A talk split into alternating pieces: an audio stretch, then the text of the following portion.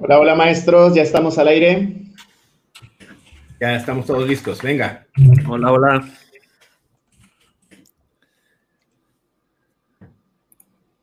Presenta, presenta a todos, Santos. Bienvenidos, maestros, a esta segunda transmisión en vivo aquí en su canal de Fórmula Educativa. Este sería el canal oficial, maestros, donde vamos a estar haciendo las transmisiones en vivo, nuestros podcasts, producto de este trabajo en equipo, de esta colaboración entre Soy Docente, Alex Duke, Materiales para Docentes y su servidor.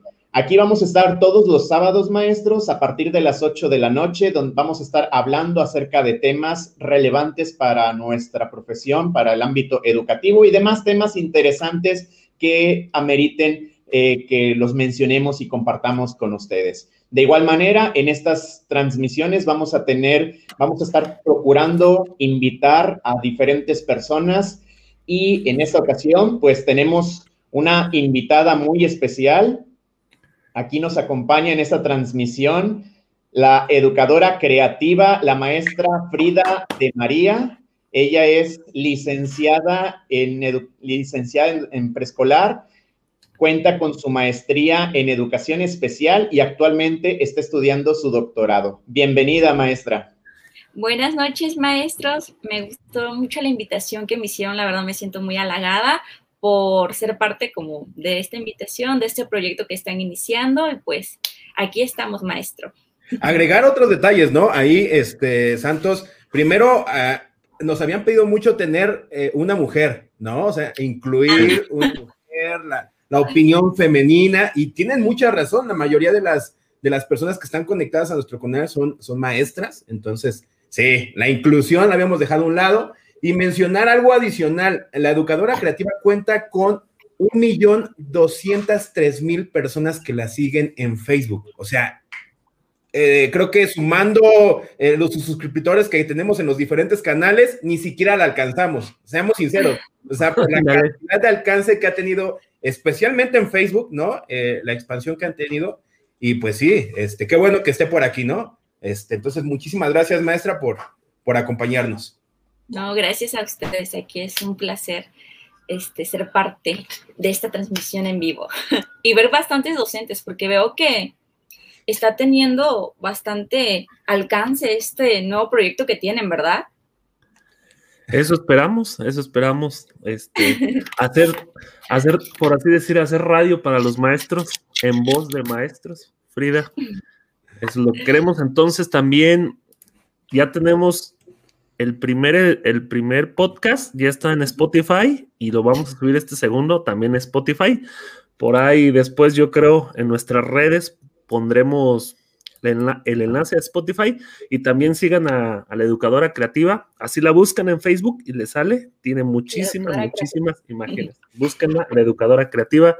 Maestras de preescolar, síganla, síganla. Eh, ese, es, otro detalle también, ¿no? Que ya, ya estamos en Spotify. ¿Quién sabe cómo uno llega ahí? Qué padre eso. Entonces, ya puedes estar escuchándonos ahí, este haciendo la comida, en especial las maestras, o no sé, haciendo otros detalles. Está súper padre. Bien.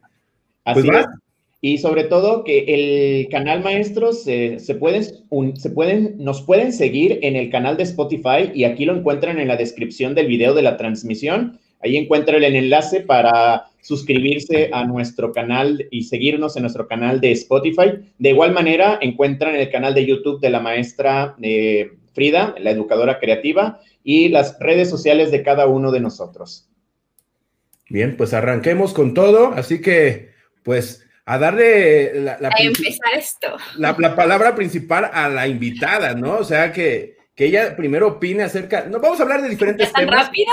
Sí, ya vamos a hablar de diferentes temas. ya de una vez. En la presentación me agrada que este, usted nos diga, maestra Frida, eh, ¿Cómo ha visto este detalle de las redes sociales, su alcance? O sea, ¿a, qué lo ve? Eh, pues sí, ¿a qué, ¿a qué, le da este, este punto de haber llegado tan lejos? O sea, ¿cuánto tiempo tiene en su página de Facebook? O sea, ¿cómo ha logrado este alcance? Fíjate que yo la inicié por ahí del 2012. En el 2012 yo era todavía normalista. Entonces, a mí se me ocurrió, inspirada en la maestra Jordana, tal vez también conozcan el blog de la maestra Jordana de Educación Preescolar, la revista. Antes de que yo fuera maestra, yo la seguía a ella y pues me inspiraba y todo eso. Entonces, a raíz de eso dije, no, pues yo también quiero ofrecer algo. Nada más que a mí cuando yo era normalista me daba penita decir quién, o sea, dar mi nombre y solo decía como que la educadora creativa y ponía mis iniciales porque me daba mucha pena que mis compañeras supieran que pues es mi página, así como que, ay, ¿por qué estás haciendo eso? No sé, me daba esa pena. Ya conforme ya me gradué, pues ya vino de lleno ya di la cara de quién era la educadora creativa, empecé a compartir este, como que más aspectos ya no solo educativos. Eh, a mí me gusta compartir, mm, como que tener ratos relax en mis páginas, que si bien es este, el fuerte de mis páginas por obvias razones es la educación, por eso es la educadora creativa y mi fuerte es la educación preescolar. Sin embargo, me gusta como que, no sé, si me gusta subir una reflexión, la subo, algún tema de que nos llame la atención, como por ejemplo ahorita lo del COVID, lo subo, pues no es como que solo quiero que me identifiquen como que solo tengo que subir este, cosas de educación, porque a veces la gente cuando subes una cosa distinta, como que se sorprende, ay, ¿por qué lo estás subiendo? Si esto es de educación, este es un grupo de educación, yo no, al final de cuentas son mis redes sociales que han ido creciendo, claro, uh, por lo que publico y porque la gente le gusta y le agrada lo que, lo que hago. Pero pues conforme vamos creciendo, van como que la página va tomando diferentes rumbos, diferentes facetas que la gente la ha ido aceptando aceptando y es lo que me lo que me gusta el público que tengo que hay algunos como que a veces sacan de onda pero tengo un público muy lindo la mayoría tengo que mencionarlo son maestras principalmente de preescolar pero también hay padres de familia madres de familia hay normalistas estudiantes chicas que quieren estudiar para educadora y me gusta ser como que esa fuente de inspiración de lo que es la educación preescolar como tal. Es por eso que nació la educadora creativa como ofrecer algo a la sociedad que, bueno, pues algo bueno, que les pueda ayudar, ya sea en su praxis educativa, ya sea, no sé, en algún aspecto, porque tal vez una reflexión que les guste o algún material, me gusta mucho crear materiales, por eso que también había el canal de YouTube, nada más que lo reconozco, no soy muy consciente en los videos y admiro a quienes lo, lo son constantes en los videos, porque sí, es bastante difícil estar editando, no sé, es mucho tiempo invertido, así que por eso me voy más con Facebook y con Instagram. Bien. Pues venga, ustedes también cuestionen, a ver, díganme, ¿qué, qué onda? Yo, mire, adelante, adelante, adelante, Santos. Mencionaba, maestra, que tiene más actividad en otras redes sociales. ¿En qué, en qué red social es la que más eh, es, suele estar más activa y qué tipo de contenido es el que maneja para que vayamos conociéndola y también nos, eh, la comunidad vaya conociendo qué es lo que hace maestra? Mira, fíjate que es muy curioso porque el, el, público que tengo en Instagram y el que tengo en Facebook es totalmente distinto. En Instagram, por ejemplo, son como que mm, gente como que se puede decir como que más alivianada por decir esa palabra, porque puedo publicar cualquier cosa y hacemos debates, hacemos dinámicas, por ejemplo, ¿qué opinan de que ya se va Estebancito Moctezuma? Yo así le digo en mis redes sociales, le digo Estebancito Moctezuma y es como que un amor que le tengo, que se fue y no sé, cosas así. Y las maestras me contestan, también tienen mucha confianza en Instagram conmigo. En Instagram somos 61 mil personas, 61 mil personas. En Facebook es mucho, es más la cantidad. Sin embargo, no me gusta hacer tantas historias en Facebook. No sé por qué, tal vez porque hay un público como que más extenso que no solo es el de la docencia y divido los contenidos, o sea, lo que publico en Facebook casi no es lo mismo lo que hago en Instagram, son como que cosas distintas. Y pues en YouTube ahí es puros videos nada más. Oye, yo, yo tengo una curiosidad. Uh -huh. Acabas de ser mamá hace poquito, ¿no? Según, según Facebook. Primero, felicidades. Este, yo como soy papá soltero, uh -huh. casi no lo saben, pero lo digo aquí. Uh -huh. Este, yo, yo tengo que estar aquí con mis dos hijos de lunes a viernes y, trabajo y eh, hay veces que se me complica. Entonces, para ti, ¿cómo ha sido la experiencia de dar clases eh, en tu nivel preescolar con esta maternidad reciente? ¿Cómo le haces? A mí sí me da curiosidad eso. Mira, eh, ya ves que pues estamos en la situación de pandemia y mi hija es de esa generación, o sea, no nació antes de la pandemia y todo eso, o sea, fue en el mero pico que ella nació en junio. yo me alivié y pues el protocolo, no sé, es como que un miedo a aliviarte en, en pleno pico de la pandemia porque no sabes, el virus yo lo sentía como que pasaba el enfermero, pasaba el doctor y como que ahí iba el virus, era como que un miedo. Y ya fue demasiado rápido, me alivié y ya me estaban dando de alta al día siguiente por lo mismo, para no eh, permanecer tanto tiempo eh, mío y de mi bebé. Salí y fíjense que yo creí que la maternidad me iba a quitar bastante tiempo. De hecho, yo aseguraba que iba a dejar mis redes sociales y no, pues me voy a alejar un poco en lo que me adapto. Creo que nada más fue como de una semana la adaptación y ya andaba publicando en Instagram cosas, en Facebook, y pues ahí me he ido adaptando. Creo que es cuestión de, de programarte eh, los tiempos, pues, y darle la importancia a cada uno. A mí me dicen, ¿cómo le haces con tu bebé? Porque ahorita también se me metió la locura de meterme al doctorado y pues no sé, ahí voy adaptándome, me desvelo mucho, eso sí. A mi hija le dedico su tiempo de calidad y las noches las agarro para estudiar. A veces me duermo muy tarde. Eh, les comentaba a las chicas de Instagram porque me dormía a las 3 de la mañana por un, por un ensayo, fin de materia. Y les había comentado lo de la, lo que salió ayer, lo del proceso de... Sí, ajá, y vieran un chorro de preguntas, de preguntas, de preguntas que no podía responder porque pues ya estaba cansada, ¿no? Así como con esta. Pero pues ahí voy dividiendo los tiempos, tanto para mi familia, tanto para las labores, porque también tenemos, aparte de tu trabajo como docente, tenemos labores, este, oficio, cosas que hacer. Pero a mi hija sí le dedico el mayor tiempo y lo que me sobre y el poco tiempo que me sobre lo utilizo para otras cosas, para estudiar, también Pai me ven vendiendo cosas, artículos de la educadora creativa que se me metió en esta pandemia porque no lo hacía antes. Como que esta pandemia me abrió este, para ir pensándole de qué otra manera puedo tener ingresos extras, porque no es, este, pues todos sabemos cómo es el sueldo del docente, siempre tenemos que tener un ingreso extra y pues ahí buscándole para eso la horizontal, para hacernos ricos en Ay, no, si ya me veo en el nivel 8, ya me veo en el nivel 8, tal vez ah, cuando tenga 150 años, pero ya me vi. A ver, entonces, estás en preescolar, una plaza, obviamente, supongo. Sí, entonces, plaza. Serían eh, más o menos como a la quincena 4,200 pesos, obviamente no alcanza, ¿no? Este, digo, supongo que tu esposo trabaja, eso ha de ser sí, sí. Eh, una ayuda, ¿no? Ahí es sí, claro, igual en los labores, este, como los dos trabajamos aquí, los dos trabajamos, los dos cocinamos, los dos, este, atendemos a la niña, nada más que ahorita por el tiempo de pandemia, pues es el que está más tiempo él fuera. Y yo estoy aprovechando estar más tiempo en casa. ¿Qué digo? El trabajo, no sé, yo estoy, soy maestra frente al grupo, lo siento más pesado que antes, pero hay tiempo que aprovecho extra. Por ejemplo, yo soy maestra foránea y son dos horas de irme a, a a donde trabajo y dos horas de regreso, más el tiempo que te haces, o sea, regreso aquí a, a Tuxtla, vengo de Villaflores a Tuxtla, y ya que me voy a mi casa otra media hora, pues ya digamos que cinco horas al día desperdiciadas.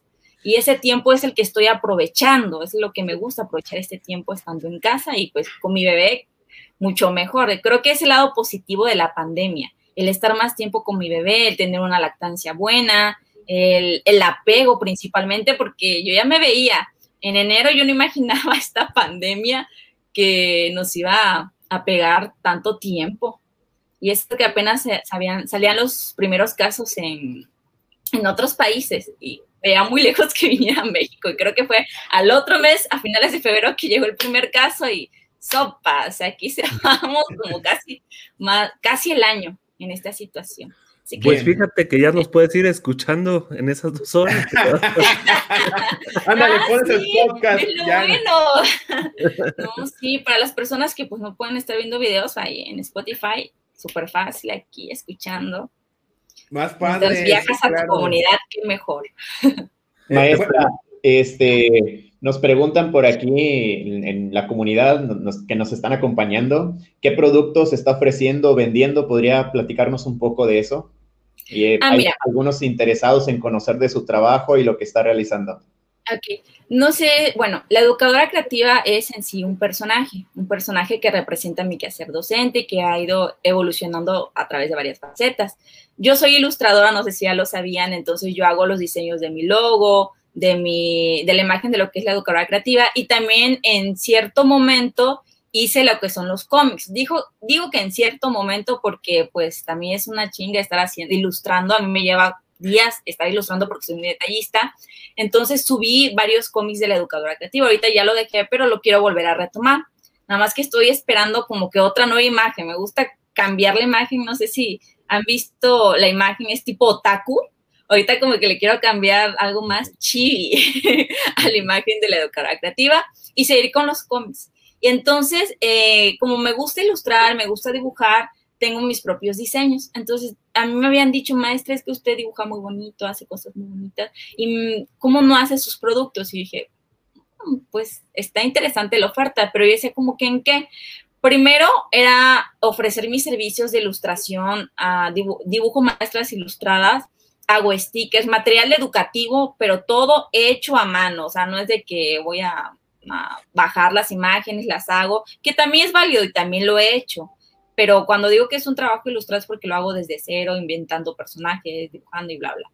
Y pues empecé con eso y todo fue en la pandemia. Empecé con eso, de ahí un material este, digital.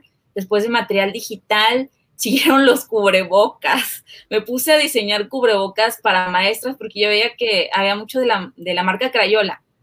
Entonces dije, ah, pues sí están padres, pero también quiero como que meter una maestra por ahí, una maestra diseñada por mí, quiero meterle unas crayolas diseñadas por mí, bueno, crayones, no crayolas, crayones diseñados por mí, útiles diseñados por mí, entonces es ahí donde empezó eh, a lo de, los cubrebocas, los diseños de los cubrebocas, y pues la gente pedía como que otros diseños que ya, esos ya no los hacía yo, los hacía mi esposo, porque él se dedica también al diseño no, que les gustaba que de Batman, que de, no sé, de caricaturas y toda la cosa, y pues ahí también se fueron metiendo estas cosas por la necesidad que tenía la gente. Y ahorita ando con lo de las frazadas, frazadas para maestros y frazadas personalizadas. A ver qué se me ocurre. Me han dicho que las agendas, pero tendría que armarla bien y me gustaría que las agendas tuvieran pues mi diseño y luego de desde ilustrar me gusta mucho ilustrar. Ah, también los edubooks, se me había olvidado. Un libro didáctico que lo ilustré de cero.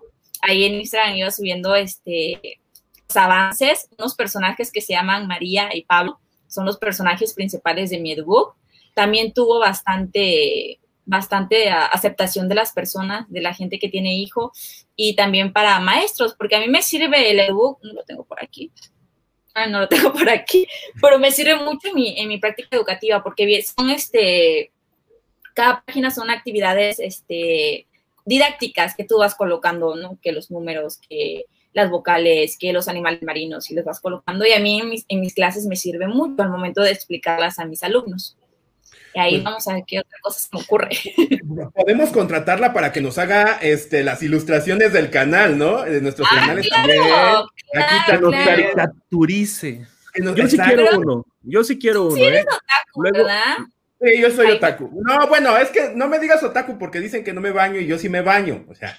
Ay, no, pues dicen que las chicas otaku somos bien feas. Sí, sí soy fea, pero... ok, no. en verdad sí vamos a contratarla para que nos ayude y nos caracter, eh, caricaturice, yo quiero una para mí, de, para mi canal. Soy pésimo dibujando, pero me... Pero me gustan las caricaturas japonesas también. No lo he dicho, no, no menciono esas cosas, pero sí, me gusta One Piece, Goku y, y, Naruto. Todos aquí vemos Naruto. Ay, no, aquí fans de Naruto, no, por favor. Oye. Nos vamos a desviar porque ahí no, no, no vamos a, a llegar a un punto, pero yo odio Naruto. No, que puede ser. No, a ver, córtala, ya, córtala. corta la transmisión de una vez, ya. La creativa tuvo fallas técnicas y pues abandonó el chat. Oye, Alex, este, preguntan aquí en eh, los espectadores, dice la maestra Casi, dice, profe, Alex Dub, ¿es soltero? Sí, sí, soy soltero, este, papá, también. Pero no educadoras, dice. No educadoras, no, no siquiera. Ah, no. no, sí, soy papá soltero, este, paternizo, digamos, por así decirlo, me tocó estar con mis hijos y estoy muy feliz con ellos. Y como hay muchas veces que llegan a preguntar lo mismo que le preguntan a Frida, ¿cómo le hago? La cuestión es organizarse. Si no te organizas, no, no la armas. Yo me paro cuando, también la pandemia, fíjense que a mí me ayudó, ¿eh? Porque yo me paraba a las 5 de la mañana a hacer el lunch, el desayuno, los llevaba a la escuela, iba por ellos a la escuela, me iba a trabajar, regresaba, a lo mejor hacía un video, luego los llevaba a gimnasia. O te organizas o te organizas, si no es muy complicado. Pero sí, este, llevo algunos años ya de soltero.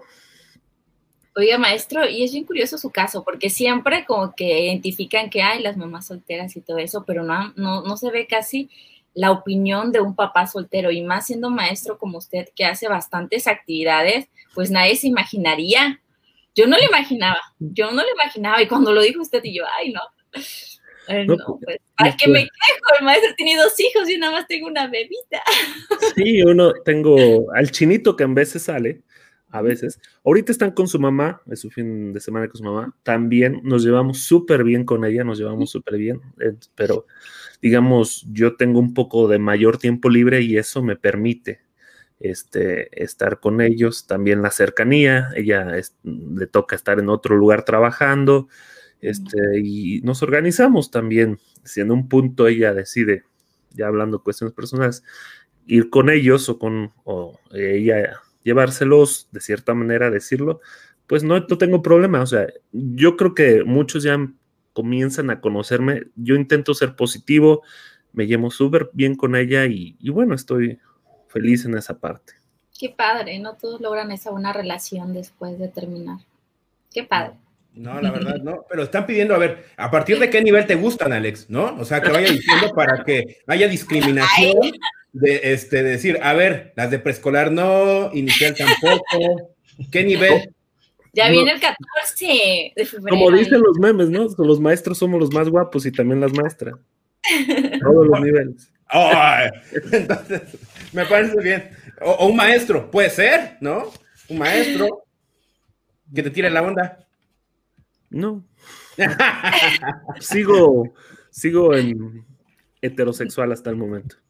Bien, esta parte de, emprender a mí me agrada mucho porque efectivamente muchos de nosotros hemos buscado la manera de eh, crecer en redes sociales, de emprender. Yo creo que eh, yo veo que te llevas mucho con, eh, con los memeros y uno, uno de ellos que, que, realmente emprendió y que ha hecho cosas distintas es este profe Chido, ¿no? ¿De qué ibas a decir a alguien más? No, no, no, no, no, no.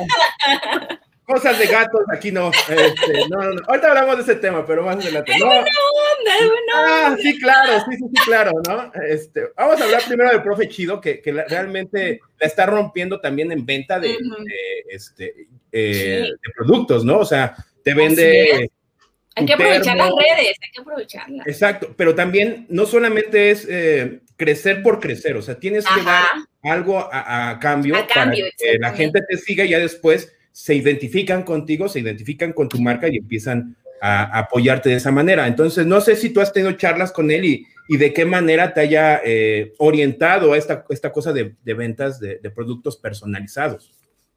No, fíjate que, o sea, sí he tenido mm, como que, ¿cómo explicarlo? Que como que en grupos de WhatsApp hemos coincidido, pero que yo haya tenido una plática con él, no, no, no, no, no pero por lo que he visto en charlas sí se ve que es muy buena onda, por algo se ve que es bien chido.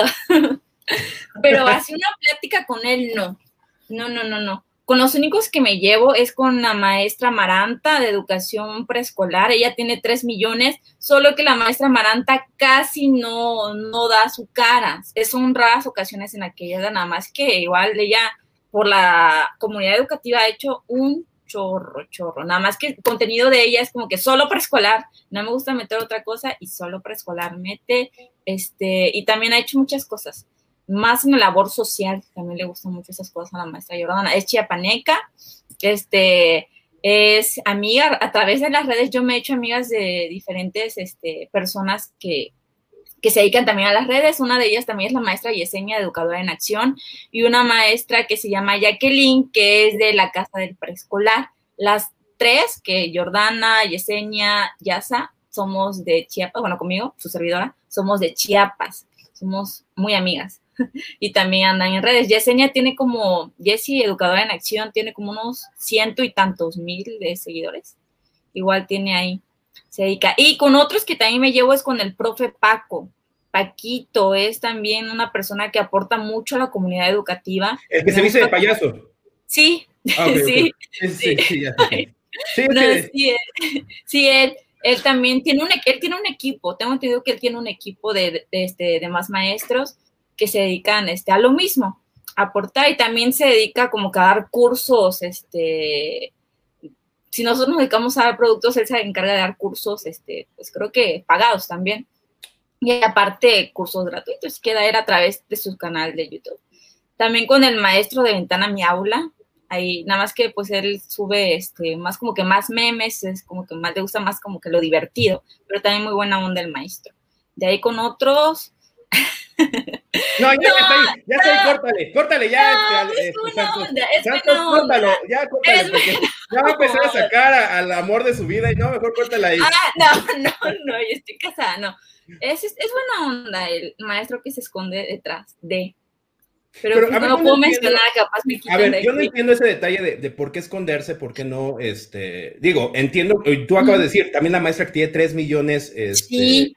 ¿por qué no dar la cara? ¿Por qué no aparecer? Este, pues al final, ¿qué tendría de malo? Bueno, eh, eh, el último sí lo entiendo. Eh, lo que compartes en redes de pronto puede ser algo subido de tono y, y- y imagínate que tú tengas un maestro de preescolar, de primaria, y que de pronto empieces a leer lo que, lo que se comenta en redes sociales de tu maestro. Sé que es un personaje, me queda súper claro. Pero a veces eh, el, tu alter ego, ¿no? Podría reflejar ese detalle, ¿no? Ese, ese- esa doble personalidad que en la escuela eres uno, pero fuera de la escuela eres otro. Y también hasta dónde eh, puedes dar, eh, pues sí, dónde queda tu, no, no podría decir investidura docente, ¿no? Pero sí eh, ese detalle de, de no dar la cara, de aparecer, si al final es una red social. ¿Tú qué opinas acerca de ese detalle?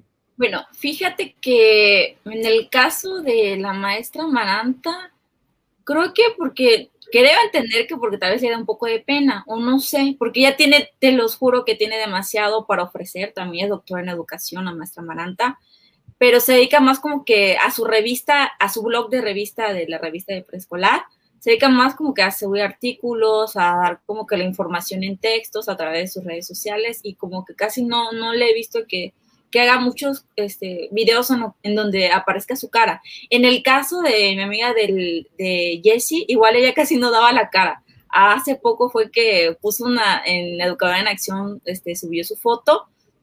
No, eso sí no sabía decir en el caso de Jessie. En el caso de Yacita me comentaba que como que le costaba un poquito el, el hablar frente a una cámara.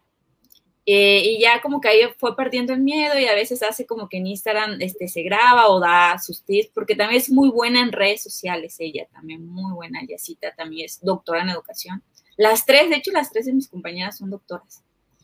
Las tres sí, creo que en eso, creo que ella es más como tu personalidad, fíjate. Como mi mí- personalidad.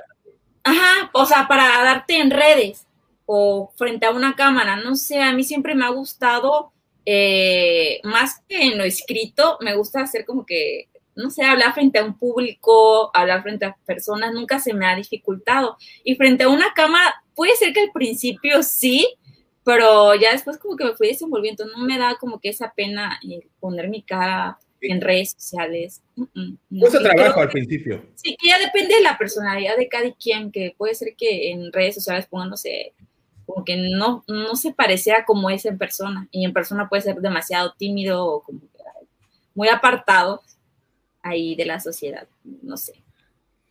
Pero yo creo que a todos nos da pena al inicio, ¿no? Sí. O al menos tantita. O Sí, al mucha. menos tantita. O sea, porque yo era bueno hablando en público desde joven, pero en la cámara como me, como que sí me costó algo de, de tiempo, la verdad, de tiempo. O sea, los demás, pero creo que ahí está esa parte. Más, Santos. Sí, Ya eh, pregúntale sobre eh, Mone. Eh, Ah, lo que vine, a lo que vinimos. A lo que queremos saber. Ah, yo también quiero saber, ¿eh? ¿Eh? Se va a Porque alguien nos, va, a- nos va a cambiar de, entrevistada a entrevistadora, ¿eh? Nos va a. Sí, sí, ahorita voy, ahorita voy. Yo también quiero saber cómo abandonar mi plaza. y ahí tener otros ingresos ahí por YouTube. Ahorita mencionaba, maestra, este, a muchas compañeras maestras que están en el magisterio y que hacen grandes aportaciones. De muchas de las que usted mencionaba, yo estaba eh, viendo en los comentarios del chat y muchos, eh, al igual que yo, no conocíamos a estas personas que están aportando grandes cosas a la educación. Entonces, así como ellas, hay muchos otros maestros que cuentan con grandes habilidades, grandes capacidades que podrían aportar mucho a la educación. Entonces, usted, ¿qué recomendación o qué sugerencia les daría a aquellos maestros que son expertos en educación especial, en educación física, en telesecundaria, en escuelas multigrado, en escuelas unitarias? El compartir estas experiencias a través de las redes sociales, ya sea en Facebook, en un canal de YouTube, eh, de qué manera esto nos puede ayudar a nosotros para que, si bien es cierto, el sueldo que percibimos como maestros, pues eh, no alcanza para muchas cosas, pero esto puede contribuir un poco, porque pues tampoco se vive de eso, ¿verdad? Pero sí contribuir un poco, usted lo ha explicado, eh, digamos, dice, yo no, me difícil hacer un video y generar contenido, pero pues vendo productos, este, o de alguna manera, ¿qué recomendaciones daría para estos maestros para que se animen a ellos también a participar, a, a crear contenido, a buscar otra manera de poder dar a conocer su trabajo, su talento? Mira, a mí en Instagram, como les comento, en Instagram es un público diferente al de Facebook hay como que más confianza en Instagram de las maestras, he recibido muchos mensajes. Voy a dejar a un lado más o menos lo de que me comentas de como que si eres un maestro, sino, o sea, un maestro que tenga que aportar referente a, lo educativo. Voy a como que irme a los maestros que se quedaron sin trabajo porque hay demasiados, demasiados maestros que se quedaron sin trabajo, más los maestros de particular, y a veces veo mensajes que, ay no, me llena el corazón como que, ay no, ¿cómo ayudar a esta maestra? Maestras que me dicen, no, ¿sabe qué maestra? Me quedé sin trabajo, le envío esto para, para que usted lo promocione, o sea, un tipo de colaboración y ya me lo envían y yo se los promociones se los promociono y me envían mensajes como que, ay, gracias maestra, ya recibí como que más ventas, gracias maestra, me, apoyó en, esa situación. Eh, referente a, en ese aspecto de cómo generar ingresos para maestros, eh, yo les traía un video a, los a las maestras. Digo maestras porque en Instagram somos, la mayoría, solo en un por ciento son maestros. De ahí todas somos maestras y siempre les digo mis maestras. Les había prometido un video de qué, como que qué negocios pueden dar a través de las redes sociales, porque lo de hoy en día y lo que la pandemia nos ha traído es que todo, todo, todo se puede hacer a través de las redes sociales.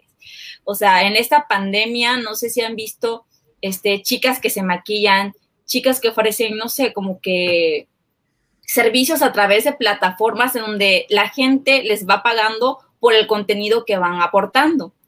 En educativo, tengo que decirles que yo sí, ahí en ese aspecto no he visto tanto apoyo, digamos, a través de estrellas. No sé ustedes, tal vez que están más metidos en eso. No entiendo por qué, porque veo a una chica que tiene como más de 100 mil vistas, tiene, no sé, solo 200 mil seguidores, pero le van aportando, le van aportando estrellas, tal vez por el contenido de que es de maquillaje o como que es, no sé, diferente, pero cuando es educativo, siento que las personas creen que, es la obligación de uno aportar y como que no, como que a veces no es recíproca la cosa y a veces hasta la gente se enoja si no aportas o no regalas cosas o que por qué lo vendes. Me ha, me ha tocado verlo con otros maestros. No voy a decir el, no voy a decir el nombre, pero me tocó ver que un maestro ofrecía este, unas clases, pero él también se dedica a las redes sociales y, vende y regala material y toda la cosa. Y una madre de familia bien enojada le dice, ay, no, a mí no me parece que el maestro tal esté vendiendo sus cursos, lo debería de dar de gratis. Y yo me acuerdo que en ese comentario yo le, yo le comenté a la señora, dije, pues ni que fuera su obligación y si el maestro quiere tener un ingreso extra, pues muy bien, o sea, es válido. ¿Por qué este, exigirle al maestro que dé algo gratis? Referente pues a eso. Ahora, regresando a lo que tú me dices, que aquellos maestros como que tienen la espinita, que quieren iniciar en las redes, quizás no para tener un sustento, sino porque simplemente quieren. Ah, no sé, yo a mis inicios yo nunca lo pensé como que algo que me fuera a generar ingresos. Ya ven que pues las plataformas van cambiando, YouTube ya se monetiza, Facebook, yo por alguna razón Facebook no lo puedo monetizar, tal vez por algún contenido, tal vez por algún contenido porque están en eso de copyright, eh, están como que, ay, ya subes, nada más escuchan una canción al fondo, muy al fondo una canción X y ya no, te desmonetizo. Y pues yo sí, en ese aspecto de la monetización en Facebook, yo sí yo no monetizo en Facebook.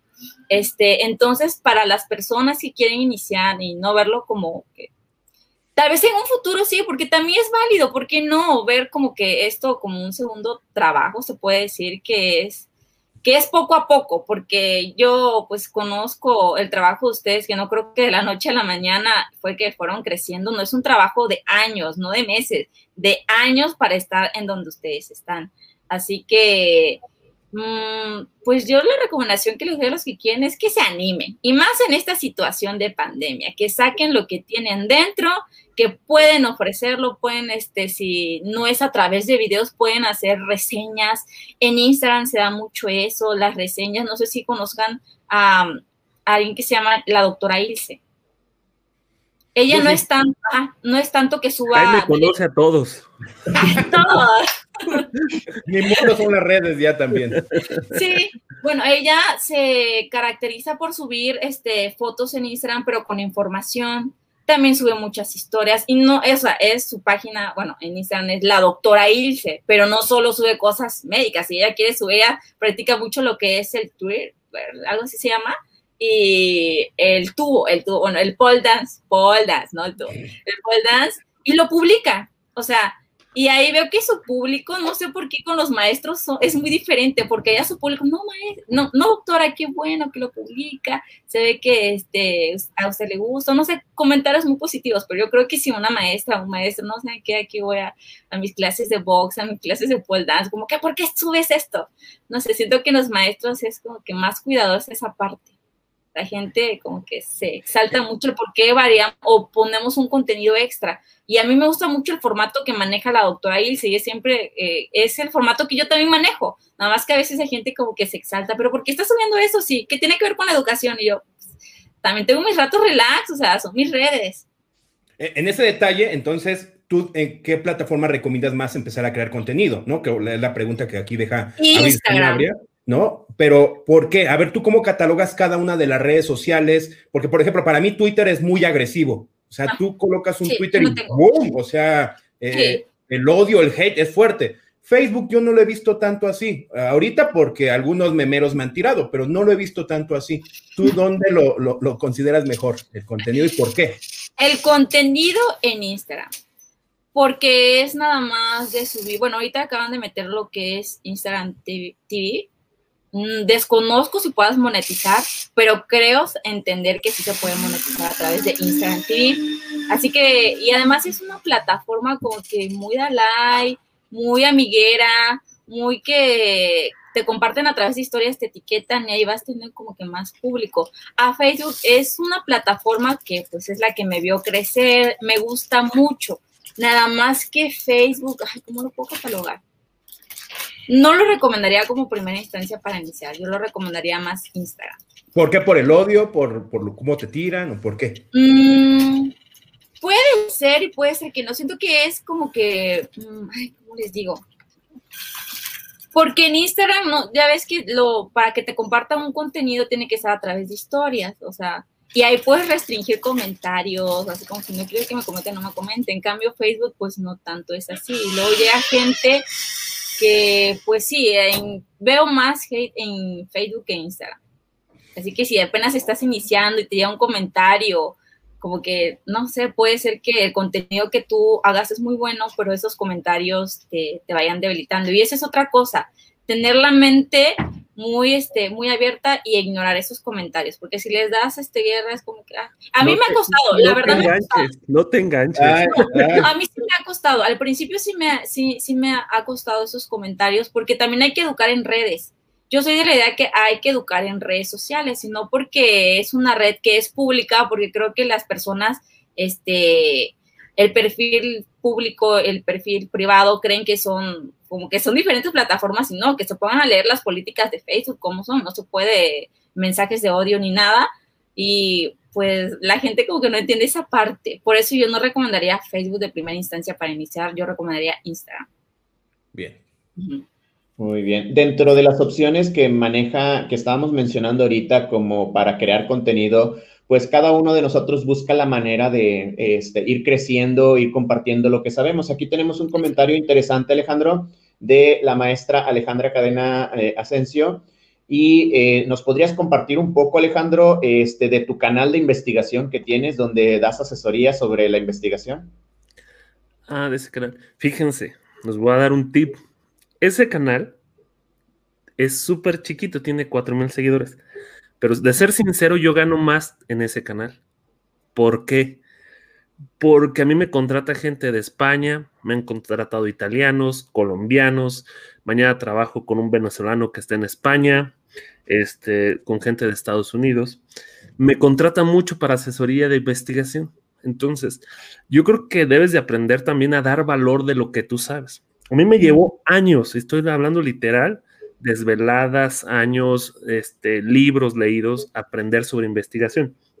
Entonces, como soy, analizo datos cualitativos y tengo certificaciones, por ejemplo, de cuatro empresas europeas, eh, pues digamos, me contratan mucho.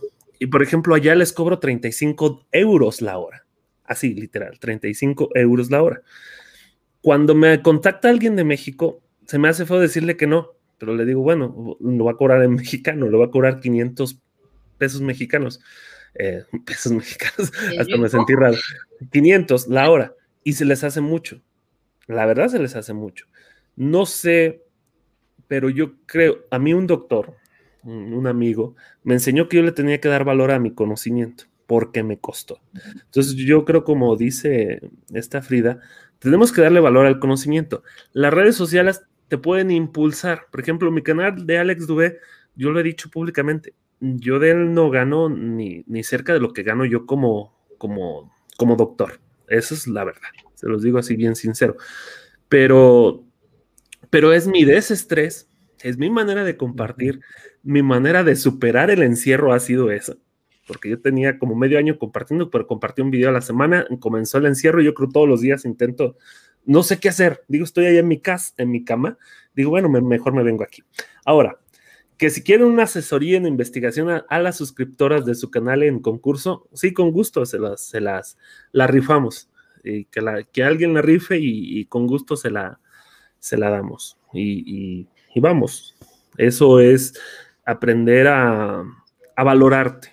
Hay que aprender a valorarnos. O sea, a mí este país hay cosas que no me gustan. Por ejemplo, que un médico le paguemos este 35, 40 pesos por una consulta. Oye, o sea, mi hermano, mi este es médico, mi papá es médico, mi cuñada es médico, tengo primos médicos, unos con especialidades, otros generales, y yo observé cómo se quemaban las cejas siete, ocho años estudiando para que tú llegues y pagues 35 pesos y, y bueno, sin ánimos de ofender, hay otras, otras cuestiones que van con, tal vez con la cultura de estética, que uno suelta mil, mil quinientos, etcétera. Entonces, en un país donde la cultura es desvalorizada, y es un hecho para mí, es desvalorizada, deben, debemos también aprender a, revalorizarnos, como diría Esteban Moctezuma, pero revalorizarte lo que sabes.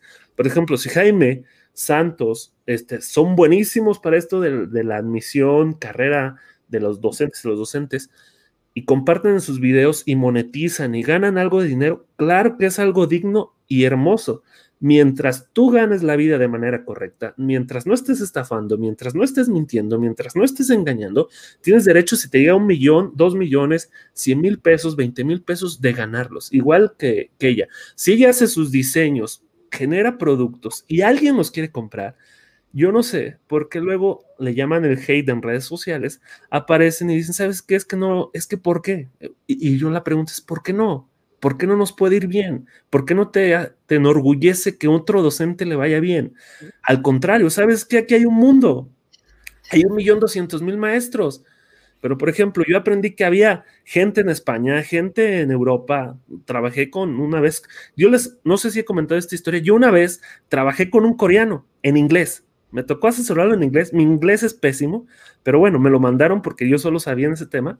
Y ahí estábamos hablando, eh, yo con el coreano, yo en inglés, él en inglés. Yo no sé si nos estábamos entendiendo, pero fue una experiencia divertida. Entonces, hay que revalorizarnos también como humanos, como personas, y si ganan dinero y si las redes sociales ayudan a generar un ingreso extra para este salario no digno, y yo lo he dicho varias veces, el salario del docente yo lo considero no digno y la promoción horizontal creo que es, va a ayudar un poco, pero poco, pero todos tenemos una habilidad y, y, si, y si las redes sociales, este contenido, y creo que es mejor contenido por, por ejemplo, hoy en Twitter se viralizó desgraciadamente la abuso a una de youtuber, entonces, pero de otros youtubers con muchísimos seguidores.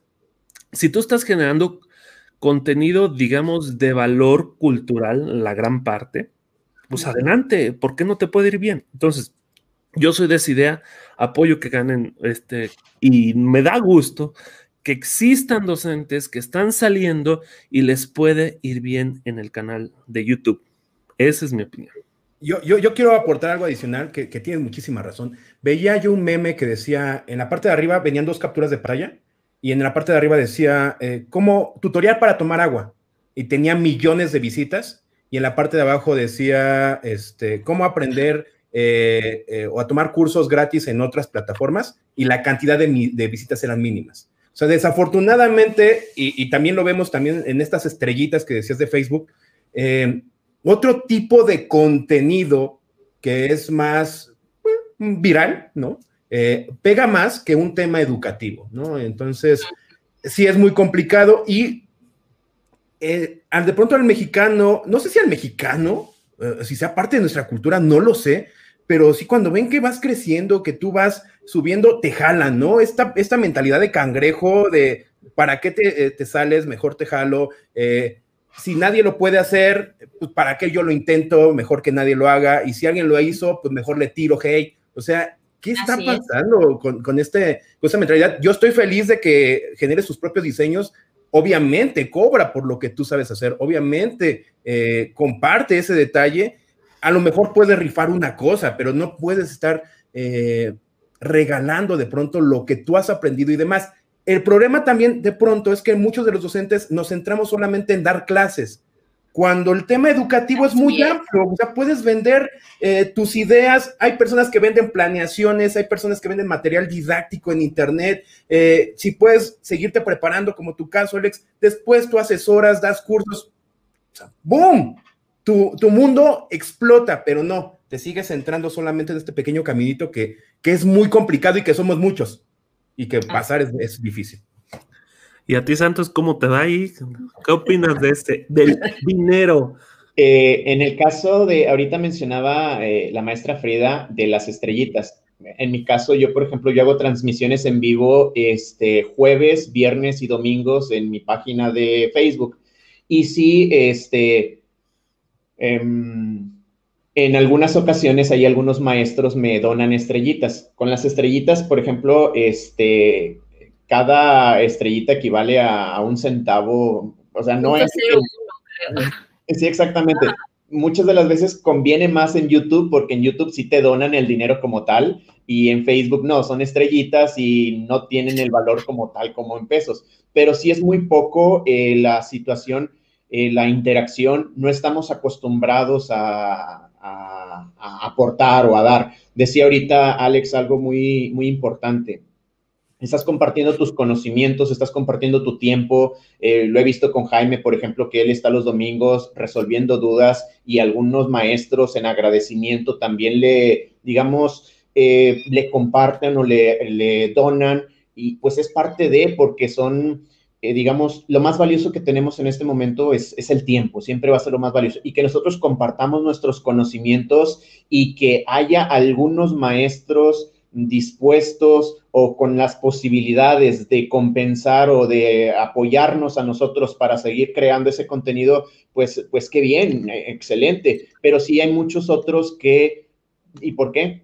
y para qué le donan y por qué le donan. Entonces, es difícil, es difícil la, mentalidad de, nosotros y como pues estamos hablando de, este punto, si nosotros somos buenos en algo, pues adelante, eh, apoyar eso, pero si nuestro tiempo, nuestro conocimiento, pues en, lo que podamos apoyar, pero también necesitamos comer. Entonces, por ejemplo, a mí se me da muy bien quizá, es mi punto de vista, explicar algunos aspectos, explicar algunos detalles. Entonces yo por eso doy asesorías en el proceso de admisión y este, ahí los maestros que me conocen, que saben la manera en la que explico, pues ya, ya me buscan. Y así cada uno de nosotros. A ti, por ejemplo, con los materiales que compartes, que diseñas, que mis respetos, a mí siempre me gustó de pequeño dibujar pero no tan a nivel profesional. Este, no, cuando estaba en la secundaria. Un fulanito. Inició, eh, la caricatura de Pokémon, no sé si la vieron en algún momento. Ah, sí. oye, ah, estás ofendiendo, ¿qué te pasa? De los primeros 150 Pokémon. Entonces, todos con el tazo en mano los coleccioné y los dibujé en una libreta. Todos del tazo, así en la libreta, porque me gustaba mucho dibujar. Ya después perdí la libreta, me duró como unos 15 años, yo creo, la libreta y la tenía y me gustaba mucho verlos pero es una práctica que, con la que ya no continúe, entonces por eso ahorita que mencionas eso, ya llevarlo a nivel profesional, pues, pues qué bien. Y así cada uno de nosotros tiene una habilidad única, una habilidad especial que pues adelante, hay que usarla, hay que utilizarla para de esa beneficiarnos un poco de, ese apoyo, de esa habilidad. Y sí no entiendo por qué muchas de las veces, lo he visto más con el canal de, de Jaime, que las personas le estén agradeciendo, retribuyendo con un apoyo, con una suscripción y sí comentarios eh, negativos de, oye, ¿por qué, ¿por qué le donas o por qué esto? pues es, tiempo, es conocimiento, es orientación que lo hacemos gratis. Nadie está obligado a, apoyarte, a donar, pero pues sí, nos ayuda muchísimo a nosotros que a comprar una mejor cámara, que a comprar unas luces para tener mejor iluminación, una mejor computadora para que no se nos esté trabando, contratar un ancho de banda de internet de mejor, eh, más alto el ancho de banda para que las transmisiones no se esté cortando. Muchísimas cosas que hay detrás de todo esto para que nosotros podamos editar videos, para poderles compartir todo el material. Y son gracias a esas retribuciones que hacen algunos maestros, que un donativo de 20 pesos, que un apoyo, que las estrellitas este, que se suscriben le dan al botón de unirse, pues nos ayuda a nosotros como creadores de contenido a disponer de mejores herramientas para hacer contenidos cada vez de mejor calidad. Y pues eh, sí es importante y cosa que siempre les agradecemos a los maestros que contribuyen con nosotros a apoyarnos de esa manera. Déjame agregar ese detalle. Primero agradecerles a todos ellos, a todos los que le han dado unirse. O sea, no solamente la suscripción, la suscripción en verdad muchísimas gracias, ayuda muchísimo para que el canal crezca y más nos vean. Pero a quien le da unirse y genera un donativo de manera mensual, gracias, en verdad, gracias a todos ustedes eh, y que sé que algunos están aquí. Eh, eh, ustedes nos han ayudado muchísimo para que el canal pueda tener diferentes cosas de los tres o de los cuatro, porque también supongo que de pronto, no sé si te han llegado algún donativo a ti, este, Frida, o, algo, algo similar. De YouTube, fíjate que apenas este, empecé a monetizar, pero como te digo que no es tanta la constancia de mis videos, pues cuánto puedo ganar, creo que como mil pesos llevo de, de cuando inicié hace como cuatro años, porque no tengo muchos videos y es lo único que he generado porque no soy constante en los videos. También hay otra parte que quisiera agregar, no sé si ustedes ya han hecho colaboraciones. ¿Con empresas? Ajá, porque es otra parte que te abren las redes sociales que quiero mencionar, retomando lo que dijo Alex, porque es algo muy importante que cuando te empieza a ir bien, es como que a la gente le molesta, como que el por qué en vez de alegrarse, porque a mí me pasó algo muy curioso. Este, yo estoy ahorita colaborando con una empresa este, china que no tiene que ver con educación, pero sí con lo que soy de maternidad, pues ya ven que mis redes, o sea, fuente lo principal es educación, pero me encanta como que poner bastantes cositas, entonces estoy colaborando con ellos. Entonces ellos me dan un código de descuento, este, que no gano nada, lo aclaro, no gano nada con el código, es como que un regalo para mis seguidores. Entonces una maestra una vez me comentó y me dijo, oye maestra, ¿por qué no les dices que a ti te pagan por cada vez que usan tu código y que la ropa, no sé qué, esto y lo otro? Y yo así como que, o sea, no, antes te lo juro que sí contestaba de toda la cosa, nada más elimino y ya. O sea, para empezar, y aunque así fuera, que me pagaran por qué usarán mi código de descuento? O sea, ¿qué tiene? O sea, ¿cuál es la molestia? O sea, ¿por qué en vez de alegrarnos de que, le va, que, que, les va bien, o sea, es lo otro? Porque hacer este, que tengas bastantes seguidores también te da como que las puertas a colaborar con empresas, he colaborado con ellos, con Editorial García, o sea, te va abriendo las puertas, también con pequeñas empresas, o sea, de, de maestros que me dicen, no, ¿sabes qué maestra tengo esto? Y le, me gustaría darle esto para que, pues, lo promocione todo eso también es válido. O sea, ¿por qué ver como que el lado negativo? También es tiempo que se invierte y es como que la gente no ve eso. Sí, claro, yo, yo lo único que en la parte de colaborar, voy a contestar primero esa pregunta, es eh, trato de fijarme eh, quién me está mandando la colaboración, ¿no? Y qué tipo de colaboración es. Si no, ahora sí, en el canal de educación sí no tiene nada que ver con educación, como si mi canal sí lo he enfocado más al tema educativo, la verdad no, no hago colaboraciones. Eh, ahorita, por ejemplo, eh, sí estoy colaborando con un curso que se llama Educación Imaginativa, Educación Somática. Entonces ella nos regaló eh, cursos para los suscriptores y nos regaló un diplomado y nos un código de descuento. El, el curso costaba mil pesos y gracias al código cuesta la mitad y te dan como que 1500 por cada vez que utilicen tu código. Me, dan 5000 pesos por cada vez que, te compran un curso. No, obviamente no, era para los suscriptores. Yo por eso se los dejé a ellos, ¿no? Pero a eso me pasa, a mí no sé a los demás. Yo, en colaboraciones, yo, a mí casi no me llegan, si soy sincero. Si soy sincero. Eh, la mayoría las rechazo. Me han llegado creo como dos o tres, la mayoría las, las rechazo. Este, pero yo sí, yo soy directo, por ejemplo, yo hice la traducción de inglés a español de un software de investigación y la verdad me pagaron bien, porque pagan en dólares. Entonces, yo vuelvo a decir, o sea, a mí me costó ocho años seguidos de estudiar, lo que sé. Entonces, cuando a mí me llegan más colaboraciones, vuelvo a decir, al otro canal. Este, en mi canal que todos me conocen, tiene 115 mil. El otro tiene 4 mil y me genera, digamos, más reconocimiento, me genera un poco más de, digamos, dinero. Pero yo creo que, vuelvo a decir, lo importante es, no, no voy a decir saberte vender, saberte valorar.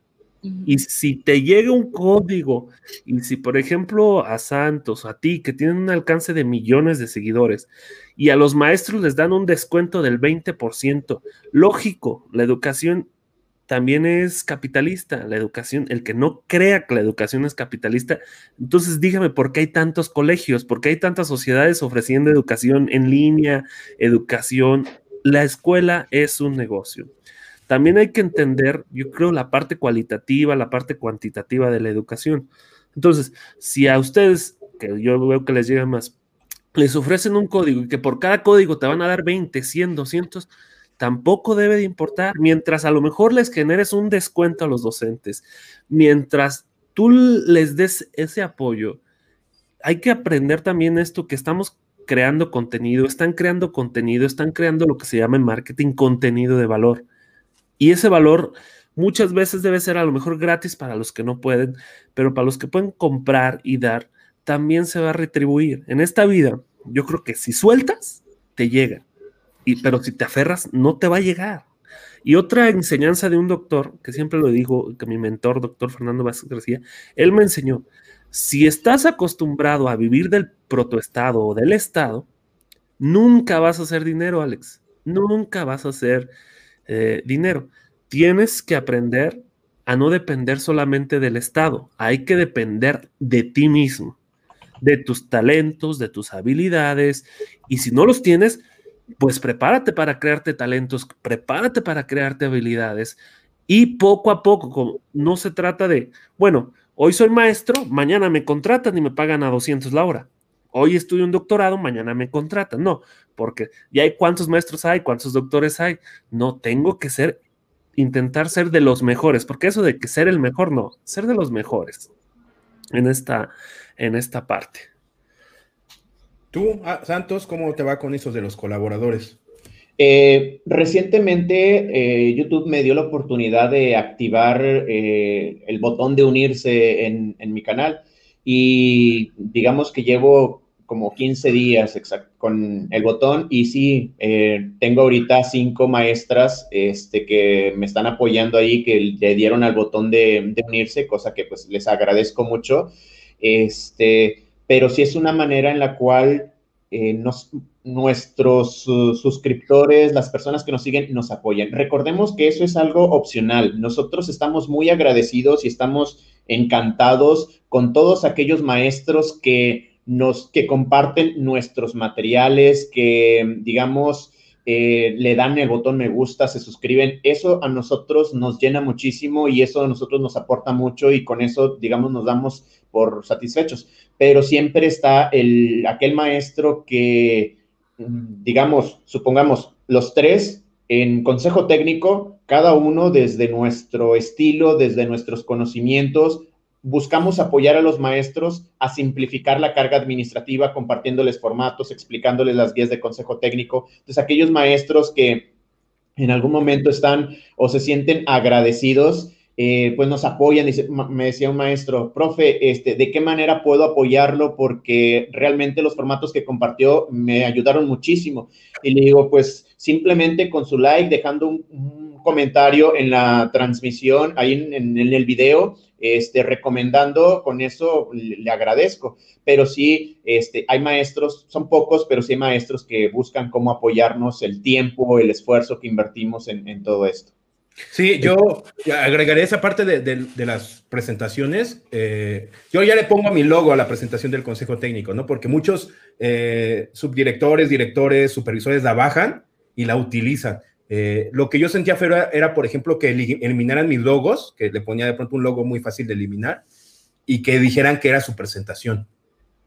yo sentía feo, ¿no? Y yo nada más lo único que les pedía ese detalle, que mencionaran que era parte del canal de Soy Docente, nada más ¿no? O sea, eh, si querían quitarle los logos está padre, pero mencionar ese detalle porque más maestros ya saben y como que se siente medio feo, ¿no? Que este que tu material no tenga ese que lo utilicen está súper padre, pero que no lo eh, reconozcan, híjole, sí se siente bien gacho. Este, también hay que decirle a, los que nos están escuchando que Frida este, fue a atender a su bebé, iniciando el canal Hablamos, que es mamá primeriza, o no sé primeriza, pero sí tiene la bebé muy chiquita, digamos, es a su bebé COVID de ella. Este, hay algo que, que están preguntando, Abril Sanabria Suárez, este, nos pregunta, ¿qué opinan de la frase, el peor enemigo de un maestro es otro maestro? Tú primero, Alex. Creo que tiene origen esa pregunta y son del y hay otra que es combinada. Aquí en Michoacán dicen, perro no come perro, pero maestro sí come maestro. No sé si por allá también se diga, se diga, se diga esa. Yo creo que muchas veces los egos son los que nos ganan como docentes. Esa es la, opinión mía. Pero el ego, quizás, así vamos, iniciamos yo creo en el servicio. Todos tenemos una parte de ego, una parte de sombra, ya está, hablamos de psicología, donde, bueno, me siento mejor que tú, digo que doy mejor clases que tú, este, hago mejor material que tú, y es parte, yo creo, de la evolución del ser humano. O también teóricamente es parte de la evolución del ser humano. De hecho, a mayor edad, este, no siempre, pero a mayor edad, la conciencia se va desarrollando y vas entendiendo esta parte. Entonces, puede que sea cierto pero también creo que está disminuyendo. O sea, creo, yo en mi, punto de vista, bueno, al, menos a mí, creo que no me tiran hate, por eso a lo mejor yo siento que está disminuyendo. Entonces, esta parte es, yo creo que el ego parte también de envidia del, ser humano, pero ¿Del ser humano? ¿Crees que es realmente del ser humano? Porque yo de pronto veo, digo, a lo mejor no he ido jamás a China, a Corea, a Japón, pero la forma en, en la escuela, en cómo trabajan, creo que es distinta. No sé. No, yo sí, o sea, yo, yo les voy a decir por qué. Yo cuando hice mi tesis doctoral, yo hice un, este, yo me puse a, y tardé casi dos años, desarrollando, trabajando los, la, el espiral de la conciencia del desarrollo humano en docentes. Entonces, me puse a ver cómo era la conciencia en docentes aventé una encuesta como 800 docentes y se observa y, a, través de las métricas me di cuenta y nos dimos cuenta con mi asesor que era más, digamos, ya cuando categorizas y todo, es más la envidia o, o este o esta involución, por así decirlo, o no conciencia abrazante de todos llevarnos bien, porque les digo, yo soy medio romántico, cuando vamos iniciando como docentes. Entonces, es un proceso y yo creo que todos un día podemos vencer ese ego y decir, me agradezco que me vaya bien, agradezco que a ti te vaya bien, pero sí, de que va a haber docentes que en una escuela no les guste tu éxito, los va a ver, porque eso también es parte, o sea, son ocho niveles de conciencia, digamos, vas, este, que están en el mundo, y la mayoría estamos en el rojo, en el naranja, que significa un, un nivel de conciencia empírico, analítico, basado en la ciencia, y se nos olvidan otras cosas. Pero igual un día les hablo de, de, eso en mi canal o aquí si quieren hablamos, profundizamos. Pero sí, yo sí apuesto a que está bajando. Sí está bajando. Tantos. Una, una prueba, creo yo, eh, viviente que estamos haciendo nosotros en este esfuerzo por reunirnos es atender precisamente esta situación, porque muchas de las veces hay comentarios que nosotros eh, digamos, eh, no apoyamos o no buscamos la manera de unirnos, de que el magisterio esté unido y que busquemos un mismo propósito. Creo que nosotros tres en este momento estamos tratando de romper todos esos estereotipos, de mostrarles que sí podemos trabajar en conjunto por un mismo objetivo que vamos a tener ideas, opiniones diferentes, pero si hay un, nos guiamos en un marco del respeto, podemos hacerlo perfectamente y, hacer eh, cosas extraordinarias. Y creo que esto, fórmula educativa, es un, el resultado de ello. Nosotros tres, con diferentes personalidades, con diferentes habilidades, con diferentes conocimientos, estamos en conjunto buscando la manera de apoyar a los maestros y ser un ejemplo de que podemos trabajar en equipo y que al trabajar en equipo y llevarnos bien podemos hacer grandes cosas. Ahora, estamos buscando la manera de apoyar a aquellos maestros que también hacen aportaciones interesantes. Prueba de ello es nuestra primera invitada aquí, la maestra Frida. Entonces, nosotros, eh, eso de que eh, se sube el ego, que situaciones de ese tipo, pues estamos tratando de demostrarles que pues no es así, al contrario, nosotros te va bien, pues me da gusto que te va bien. Eh, hay una frase muy bonita que dice que el sol sale para todos. Entonces, cada uno de los maestros se va a identificar con un estilo, le va a gustar algo en particular. Y lo mejor de todo, maestros, es de que en temas similares, ustedes van a tener tres en este caso nosotros, tres perspectivas diferentes de un mismo tema y ahí ustedes van a verse más beneficiados de ello porque ya vi una, ya vi la perspectiva de un maestro, ya vi la perspectiva de otro youtuber y ya vi la perspectiva de otro más. Ahora yo me voy a formar mi propio criterio a partir de lo que ellos están compartiendo. Y nosotros eh, en este proyecto en el que nos unimos para trabajar, pues estamos demostrando que queremos romper con ese estereotipo. Los maestros sí nos podemos unir y sí podemos trabajar en conjunto y buscar la manera de apoyarnos mutuamente. Nosotros vamos iniciando, veo que muchos en el chat mencionan que este, invitemos a más personas. Vamos iniciando maestros, en su momento lo vamos a estar haciendo, vamos a estar considerando, tomando en cuenta a muchos maestros que son conocidos y a muchos otros que quizá eh, no conocíamos, pero están realizando grandes aportaciones en, en este caso a la docencia. Pero sí tenemos que ser ejemplo de ir rompiendo esta frase de que el peor enemigo de un maestro sea otro maestro, porque como bien menciona Alejandro, es un aspecto cultural. Eh, yo creo que es más por la cultura en la que nosotros vivimos, en más cultura de América Latina, América Latina, de México, eh, donde se da este tipo de situaciones y no siempre o no, o yo lo he visto que no siempre es entre maestros, sino entre otras profesiones también se da. Entonces, eh, pues queda más que los que de alguna manera tenemos cierta influencia o tenemos la manera de llegar a más personas, poner el ejemplo de que sí podemos trabajar juntos, sí podemos hacer grandes cosas juntos. Entonces la frase quedaría, el peor enemigo de un mexicano es otro mexicano, ¿no? Si realmente se da en todas las profesiones, ahorita hablando de nuestro contexto. Porque yo miren, aquí efectivamente tal vez tenemos esos tres tipos de, de, em, de conceptos, ¿no? Alguien, este Fénix, agarra y dice que tú eres el, ¿quién es el romántico? Eh, Alex, ¿no? Aquí está, cátedra, grilla y romanticismo, ¿no? Donde efectivamente usted, Santos Cátedra, Alex Romanticismo, y yo soy el grillero y les voy a decir por qué razón. Eh, específicamente de la pregunta que está haciendo la compañera, yo creo que se sigue dando y se va a seguir dando por esta parte del ego y demás. O sea, romper este paradigma, romper esta situación es muy complejo.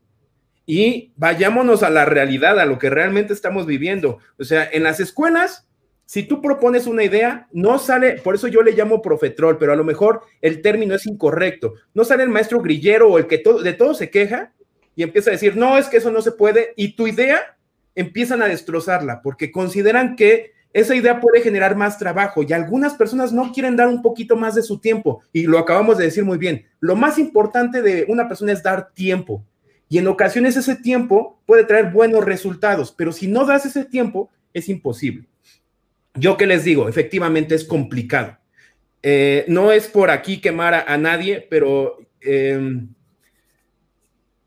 en, el, lugar donde yo trabajo, he generado, he tratado de hacer este tipo de colaboración para que eh, un proyecto sea más grande.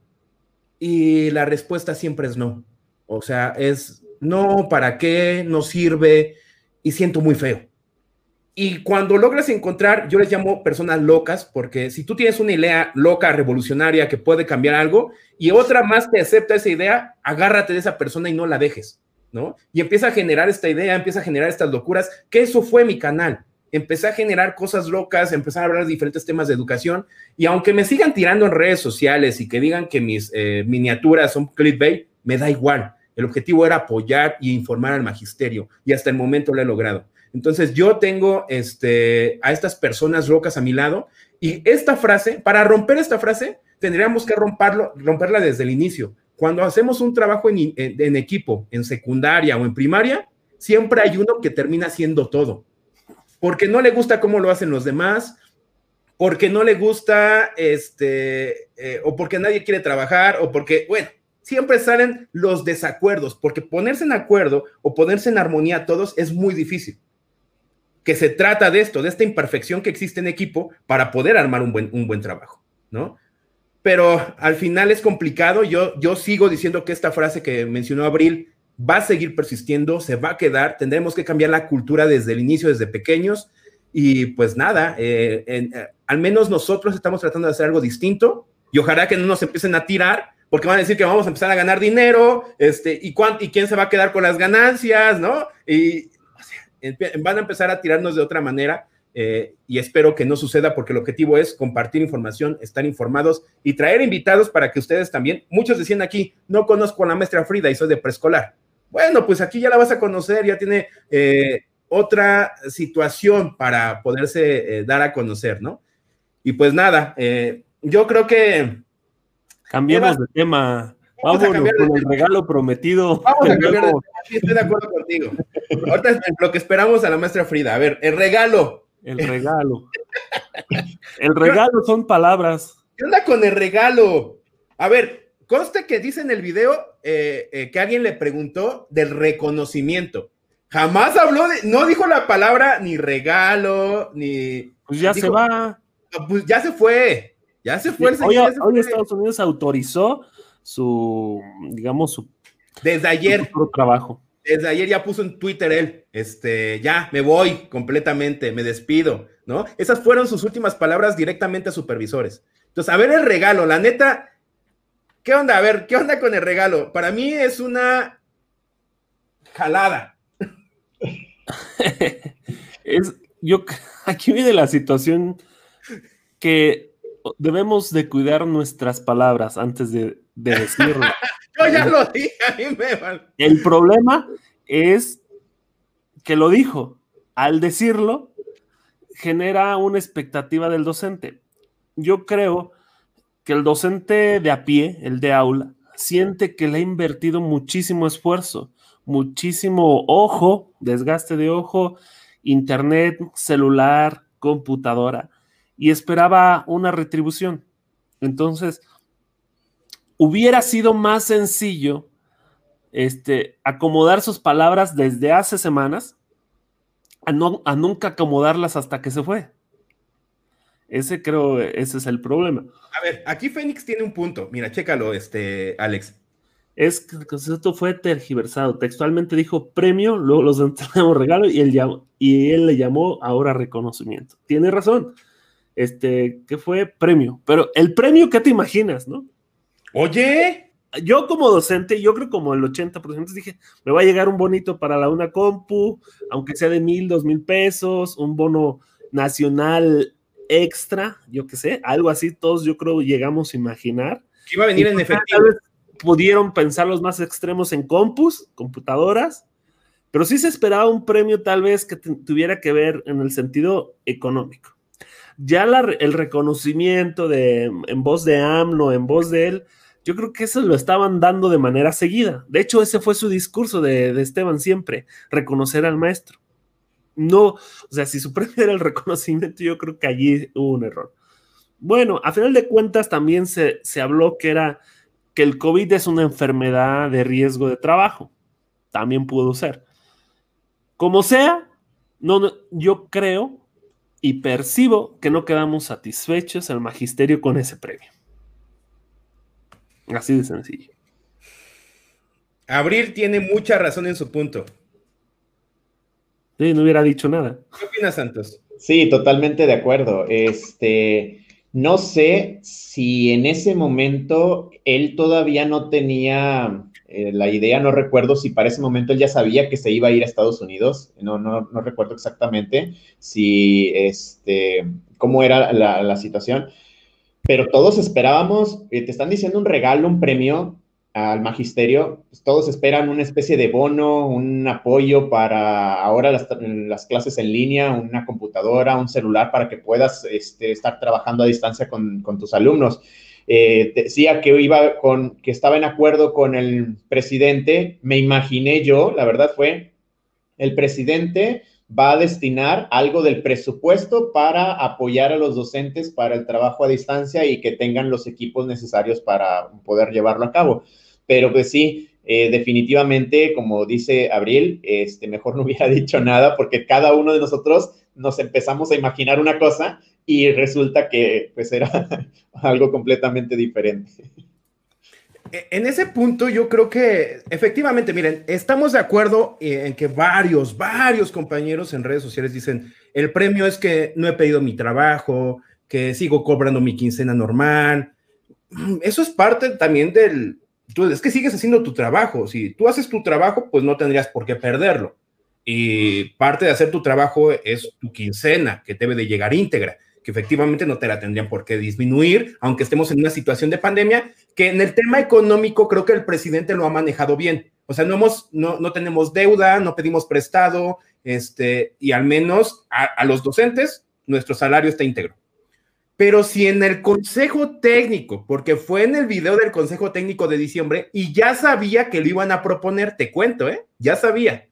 Entonces, tú dices la palabra premio y después no aclaras cuál es el premio. Entonces empiezas a crear un hate.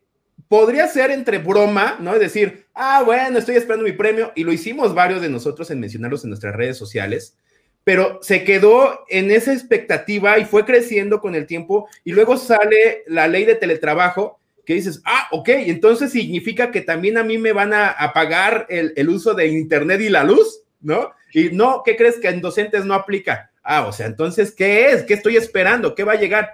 Y que te digan que va a ser unas lindas palabras del presidente, híjoles, eso lo vienes haciendo como política desde hace mucho tiempo. Entonces, la verdad, eh, qué feo, qué feo premio. Porque yo lo he dicho, no ha existido una revalorización para el docente y muchos opinan igual que yo. Hice una encuesta apenas, la verdad no he revisado los resultados, a lo mejor te lo consulto, eh, pero eh, la mayoría opina que no ha existido una revalorización y que tampoco venga un apoyo por parte de la SEP con un un bonito, algo más, o al menos hubiera dicho que en riesgo de trabajo COVID, ese hubiera sido un gran premio. Si hubiera dicho que ese era el premio, ¿no? Pero no jamás lo aclaró y llegó a este video donde desafortunadamente, pues, a mí me dejó mucho que desear. Fíjate que está bien que nos paguen, está bien tener la salud, la oportunidad de trabajar en casa, pero los derechos sindicalmente, que también soy de Michoacán, egresado de Tiripetío, los derechos no se negocian. Los derechos no se negocian. Y como, como dirían también la frase, cuando una ley no es correcta, lo correcto es desobedecerla. A final de cuentas, mi derecho es que me pagaran y punto, se acabó porque me tienen trabajando en mi casa. Y háganle como quieran. O si no, voy a decir una palabra que a lo mejor hasta huelga nacional de docentes. A final de cuentas, el derecho era que te pagaran. Eso está claro. claro, perdón. Ahora, este, tenemos suerte de estar en casa trabajando menos expuestos ante el COVID. Eso también es verdad. Este sería el colmo que, nos quisieran hacer regresar y que el COVID no fuera riesgo de trabajo. Porque bueno, yo, entiendo que en esta tercera ola, cuarta ola, quinta ola, por ejemplo, en Corea van en la quinta ola, ahora sí estoy sintiendo la muerte de familiares, de maestros cercanos, de maestras amigas. Entonces, ahora sí lo siento y, y se siente gacho. Entonces, ¿por qué no iba a ser, imagínense, riesgo de trabajo? Entendemos, yo creo que en, la parte de dirigencia política no todo va a ser correcto. Hay declaraciones desafortunadas, ya le pasó a la maestra Delfina y ahora ya está reponiendo. Y fíjense cómo hizo la SEP. En el último comunicado ponen lo que dice Esteban y le dan más bola, o sea, le dan más espacio a ella que dice esto, que se va a enfocar, por ejemplo, en la parte de profesionalización del docente en estas cuestiones. Yo creo que debemos tener bien claro, y lo voy a reenfatizar, los negocios, los derechos no son negociables, nuestro salario tendría que haber salido y seguir saliendo, porque al final ni es tanto para que nos hubieran dicho, ¿saben qué? Te vamos a bajar el salario porque estás trabajando desde casa, ¿no? Sí somos bendecidos, creo, en esta parte de estar trabajando desde casa, de recibir un salario, pero era una obligación.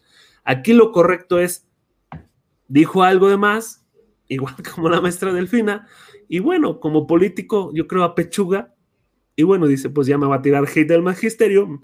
Dejo que pase el tiempo y en México sí tenemos algo. El tiempo en México borra todo. Ay, ay, ay, con todo, estoy de acuerdo completamente contigo.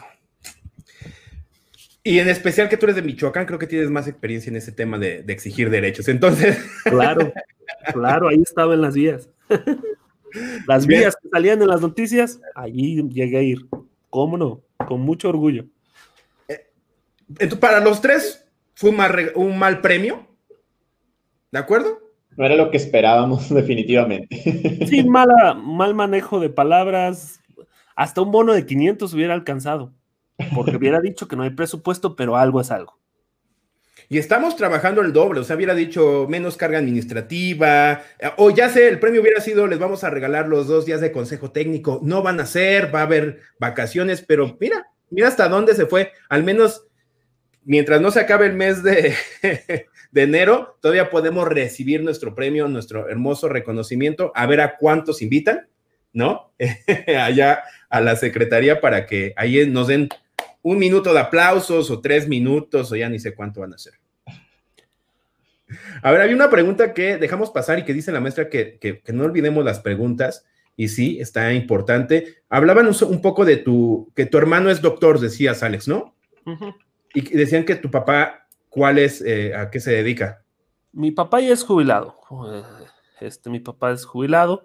Mi hermano es medicina familiar, médico familiar eh, él llegó a entrar al área de COVID, sí nos decía que nos cuidáramos, él fue el que nos mencionó.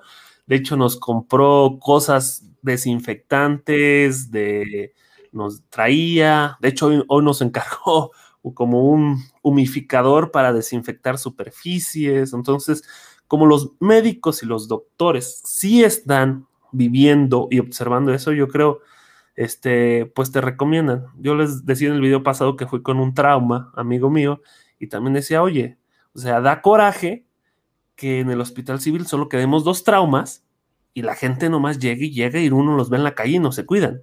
Entonces, esa es la, la parte sí, de medicina que, que está de, de mis personas queridas, por así decirlo. Que, que, eso me hubiera encantado preguntarle a, a, este, a la maestra creativa, porque ya ves que es de Chiapas y Chiapas estaba en verde y ya pasó amarillo. Sí, y apenas creo que van a tener una, eh, la fiesta patronal de no sé qué municipio, y hicieron una fiesta y había una banda y se juntaron un buen y estaban ahí, este, pues conviviendo, ¿no? La gente sin cubrebocas y nada, pues también nosotros no nos estamos cuidando como se debería, ¿no? No, y, y también creo que Cancún ya pasó a naranja, ¿no? Pasó a naranja Cancún.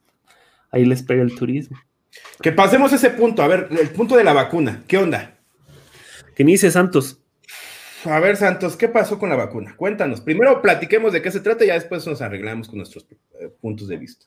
Este, el presidente maneja que se va a vacunar a todos los maestros a nivel nacional, que es en, pero se va a dar prioridad a aquellos estados que se encuentren en semáforo en verde. Cada vez que un semáforo esté en verde, pues se va a ir, digamos, iniciando con la vacunación. Ahorita, este, este fin de semana iba a iniciar el estado de... ¿Qué estado era el que? Campeche. Campeche era el que iba a iniciar con la vacunación. Lamentablemente, este, pues desde el gobierno federal hay un protocolo de cómo va a ser la vacunación de los maestros, fechas y cómo se va dando. En mi caso, por ejemplo, en Nuevo León, eh, salió una noticia por ahí de que las autoridades eh, de mi estado andaban comprando la Sputnik, creo que se llama la, la vacuna rusa, y que pues, aparentemente había algo de fraude por ahí, entonces se está manejando ahí esa información. Nosotros como docentes vamos a tener que tomar una decisión responsable y confiar en este caso en que si se está haciendo o se está, digamos, considerando la vacuna que realmente es. Hay un antecedente, por ejemplo, en el estado de Veracruz, donde un político, en lugar de una vacuna, era otra, otra sustancia en la vacuna y eso genera temor en la sociedad, temor entre nosotros como docentes y te hace reflexionar, realmente me pongo la vacuna y lo que me van a poner es o no es. Y es agua destilada. hay toda una situación de, miedos, inseguridades que, que, se ven inmersos en esta situación, pero pues nosotros lo mencionábamos en el podcast, en el podcast anterior de que cuando nos preguntaban si nos pondríamos la vacuna, que mencionábamos que por responsabilidad social, familiar, pues sí nos la pondríamos pero sí hay toda una situación alrededor de cómo se va dando. Déjenme incluyo a la conversación a la maestra, este, ya está con nosotros. ¿Qué opine del premio? ¿Qué opine del premio? ¿Qué premio? A ver, es que... El premio de, de Estebancita. Estebancito Moctezuma, como tú le dices. Moctezuma. ¿Cuál? Es que tengo, el que va a dar según el de...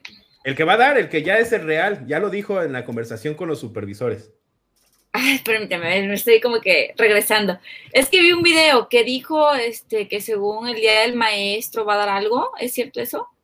No. son, palabras, son palabras de, de, AMLO de agradecimiento a nuestro desempeño. ah, ok, entonces no, no, lo de la promoción horizontal. No, eh, así... no. ¿Qué pasó? ¿Dónde están Ella no le interesan los premios. en, diciembre, en diciembre, el secretario de Educación, Esteban Moctezuma, en un consejo técnico escolar, en un mensaje, mencionó que en el mes de febrero iba a dar un premio al magisterio. Entonces, pues todos teníamos las expectativas de que ah, hacernos ideas de cuál iba a ser ese premio. Ya estamos al mes de enero y el día de ayer tuvo su último mensaje con supervisores escolares y en, el, en ese mensaje el secretario de Educación eh, retomó esas palabras, pero digamos de otra manera, donde dijo, una, una maestra me comentó del reconocimiento que les iba a hacer. Fíjense que el reconocimiento va a ser como se le hizo al personal médico, el presidente va a reconocerles y eh, públicamente el esfuerzo, el desempeño que han tenido los maestros. Ay, no, ese regalito. no, ves, no, ya. Voy a tirar la frazada que mandé a hacer de Estebancito Moctezuma. ¿Tú qué esperabas? A ver, si a ti te dicen premio, ¿tú qué esperabas? No, la verdad creí que iba a dar como que una especie de bono. Yo esperaba un bono, algo ahí, billuyo, porque pues es lo que más nos gusta a los maestros. Así, la verdad. No, a mí sí, este, yo esperaba. Nada más que a federales sí les dan más que a estatales. Yo soy del estado, me consta que a federales dan más. Sí, bueno, dependiendo de que yo soy de Chiapas. Y yo he visto que federales no. sé qué tanto les viene. A mí, mis amigas me dicen. No, no, la verdad yo sí me esperaba. ya, ya Alex lo sabe. Chiapas, la, acá, la coordinadora. no, sí, bueno, no, la verdad yo sí me esperaba este, otra cosa, un bono. La verdad sí, un bono. ¿Para qué les digo que no? Yo sí me esperaba un bono de parte de este bancito, pero pues no. ¿Ustedes qué, qué esperaban?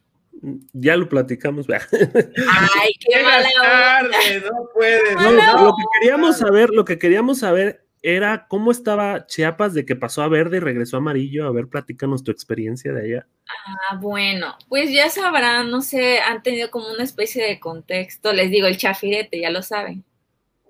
El chafirete. El chafirete no. no. es que estuvimos muy sonados porque hubo un momento en el que nuestro queridísimo secretario de, de salud, como que no sé, se le empezó a hacer como que de escándalo en escándalo. En una de esas salió del chafirete, estuvimos a nivel nacional, hasta creo que mundial, cuando él dijo de que a las personas que les daba COVID quedan chafiretes. Mm. El secretario de salud, así, no, ay, no. No lo escuché. no. O cuando algo así de, de la arena, de una, usó mucho lo de la noticia de la arena, algo de la arena de no sé de dónde. Eh, me agarras en cero en eso. no, fluyen las noticias, ¿eh? Sí, noticia nacional, lo del chafirete, sí, todo el mundo conoce lo del chafirete, de que si te da COVID, pues quedas chafirete, así lo dijo textualmente. Si te da COVID, quedas medio chafirete. A ver, pero, pero hay un detalle interesante. Ustedes estaban en verde y acaban de, eh, ya están en amarillo actualmente. Eh, estaba viendo las noticias que se viene una fiesta patronal ahí en Chiapas y que hicieron una fiesta, y, eh, o sea, eso sí lo vi para que veas, salieron una fiesta.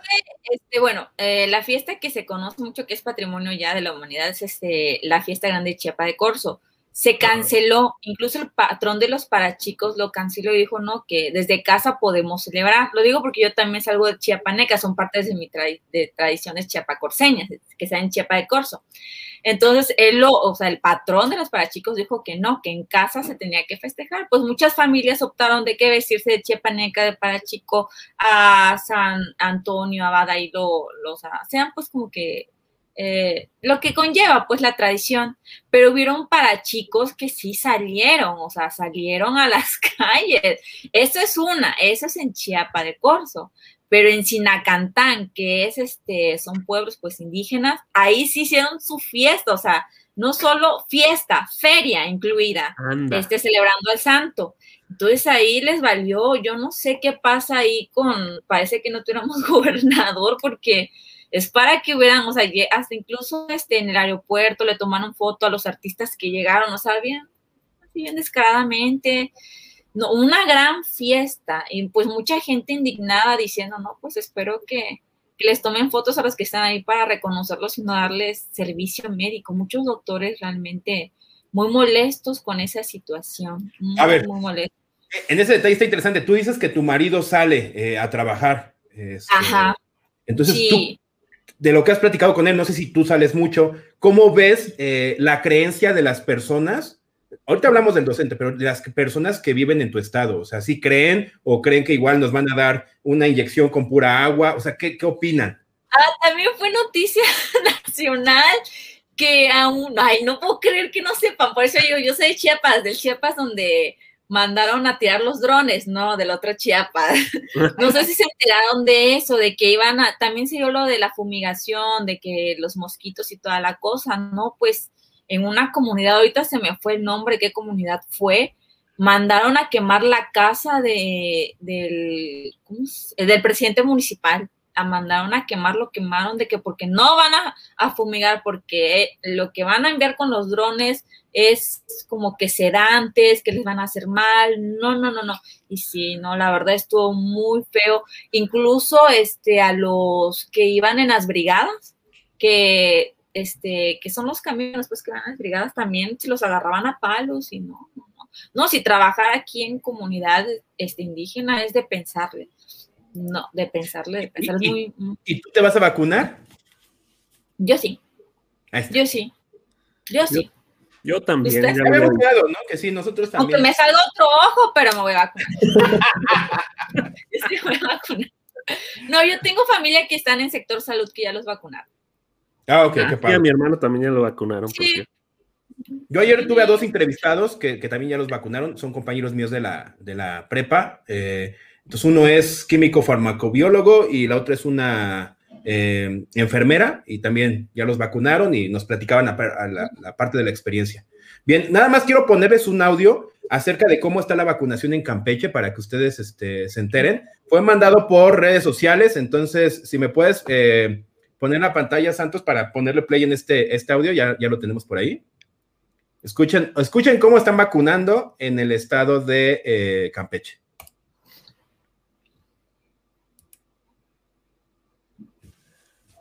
No se escucha. Jaime, al momento de compartirle, ponle, elige la eh, compartir con audio, porfa. Soy nuevo en esto también. Este, tienen que, este, Otro, otro videotutorial de TICS, pues, para la siguiente. por favor, ¿no? Dale compartir y luego ahí compartir, este, antes de elegir en la parte inferior, viene ahí eh, eh, compartir con audio. Actívalo para que se escuche. La palomita que viene ahí. Exacto. A ver, a ver, a ver, porque está en inglés, entonces yo no sé inglés. Le voy a poner a Alex. A ver, creo que ya está. A ver si se escucha, díganme.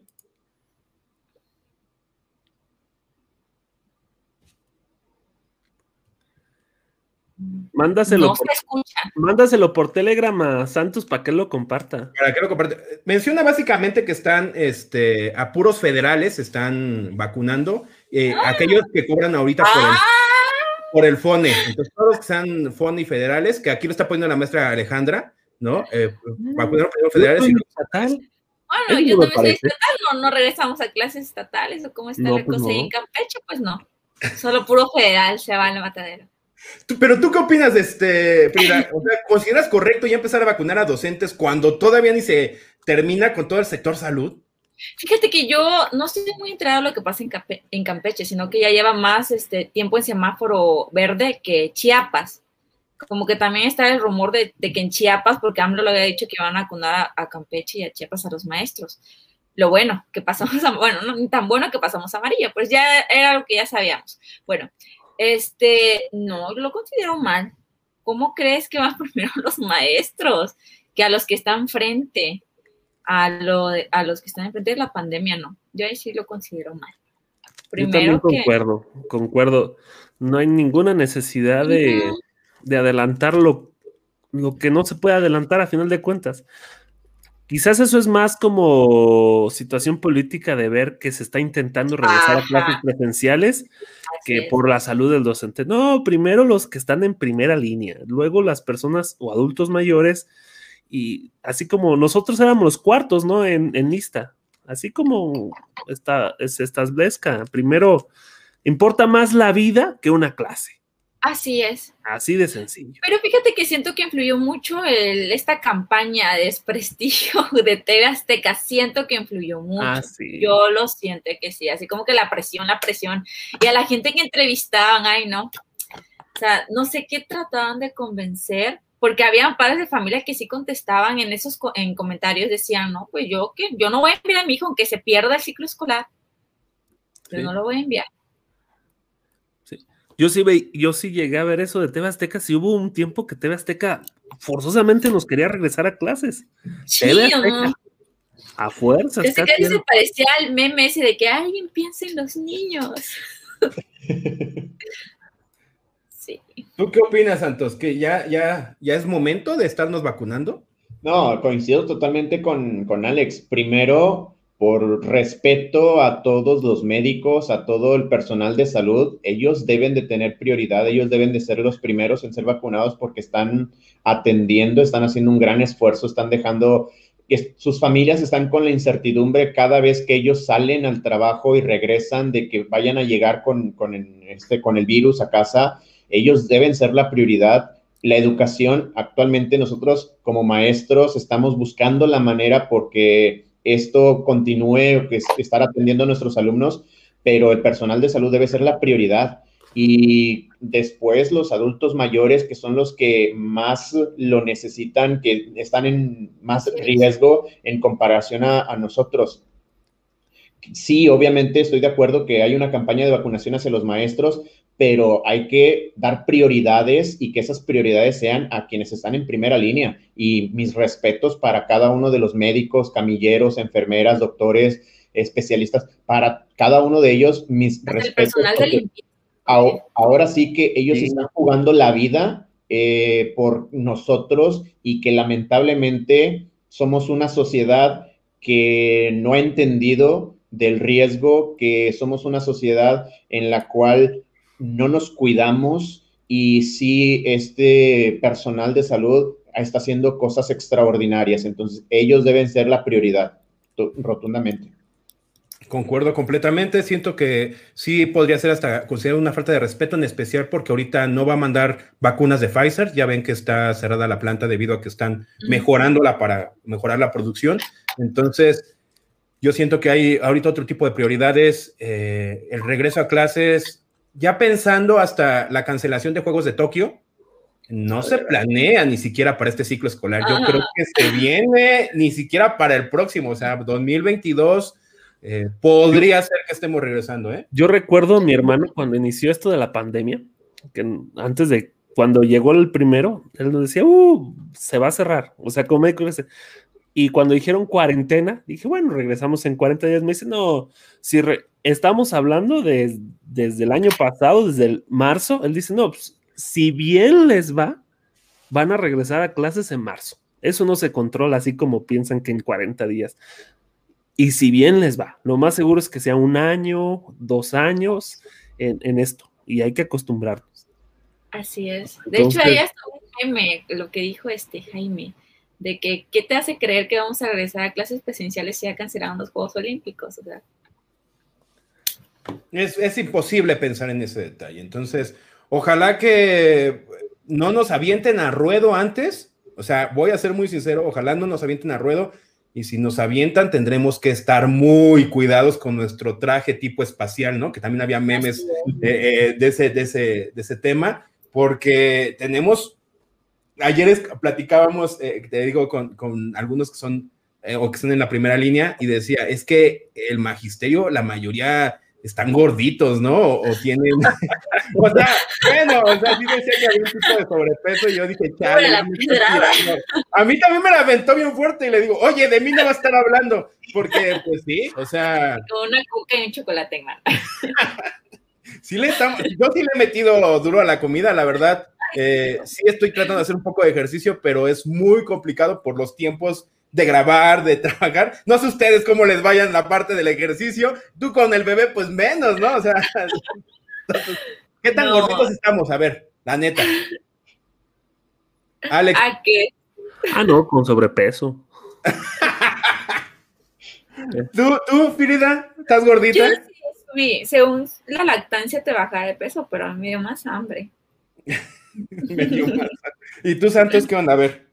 No, yo, eh, mi complexión siempre ha sido este, delgada, entonces como mucho y no se me nota tanto. Aunque esta cuarentena, como quiera, este, por ahí noté algo extraño, pero nada. Noté una bolita. Longas le llaman. ¿Cómo le llaman ustedes? una bolita, dice. No, ver. Bien, pues pasemos a eh, casi uno de los últimos temas. Vamos al tema de las evaluaciones, en especial de la promoción horizontal. A ver, ayer salió eh, el detalle del lineamiento de la promoción horizontal. Un lineamiento. No. Ah, no se filtró, no se filtró. Eh, ¿Quién salió desde el lunes, desde el un día antes salió. Yo lo tenía, pero no me animaba a publicarlo. Ah, pues me lo hubieras pasado, yo sí lo hubiera publicado. no, ¿Por qué no, maestro? ¿Lo amenazan o qué? Ay, no, porque, la, ya, ya le he regado. Ah. ya le he regado adelantando información. Sí, sí, cierto, sí, cierto, sí, cierto. Eh, eh, el detalle fue que, eh, por ejemplo, quien primero lo soltó fue el Usicam de em, Nayarit. De Nayarit, es correcto, maestro, es correcto. Y ya después de ahí ya lo subió el Nacional, en redes sociales. Cuando tú filtras algo también se enojan en redes sociales porque, ¿por qué te adelantas a la autoridad? Está bien, eso es otro tema. Ahí ¿Qué opinas? ¿Ya lo leíste? ¿Ya lo leyeron todos? ¿Lo leyó Yo, yo lo leí todo. Yo lo publiqué a las nueve de la mañana. ya cuando dije, bueno, ya a las nueve de la mañana está bien. y después sí vi que empezó a sur en todos los grupos. Yo a las nueve de la mañana y en 15 minutos tenía dos mil descargas. A ver, el detalle está entonces en ese detalle. ¿Cómo ven el tema de, este, dice, no, no los bloquean, nos ponen strikes. ¿Cómo ven el tema de la antigüedad para subir a los diferentes niveles, teniendo ocho niveles, o sea, es mucho tiempo. Yo ¿no? hubiera hecho dos años, dos años. Cuatro. Es que, a ver, carrera magisterial eran tres años.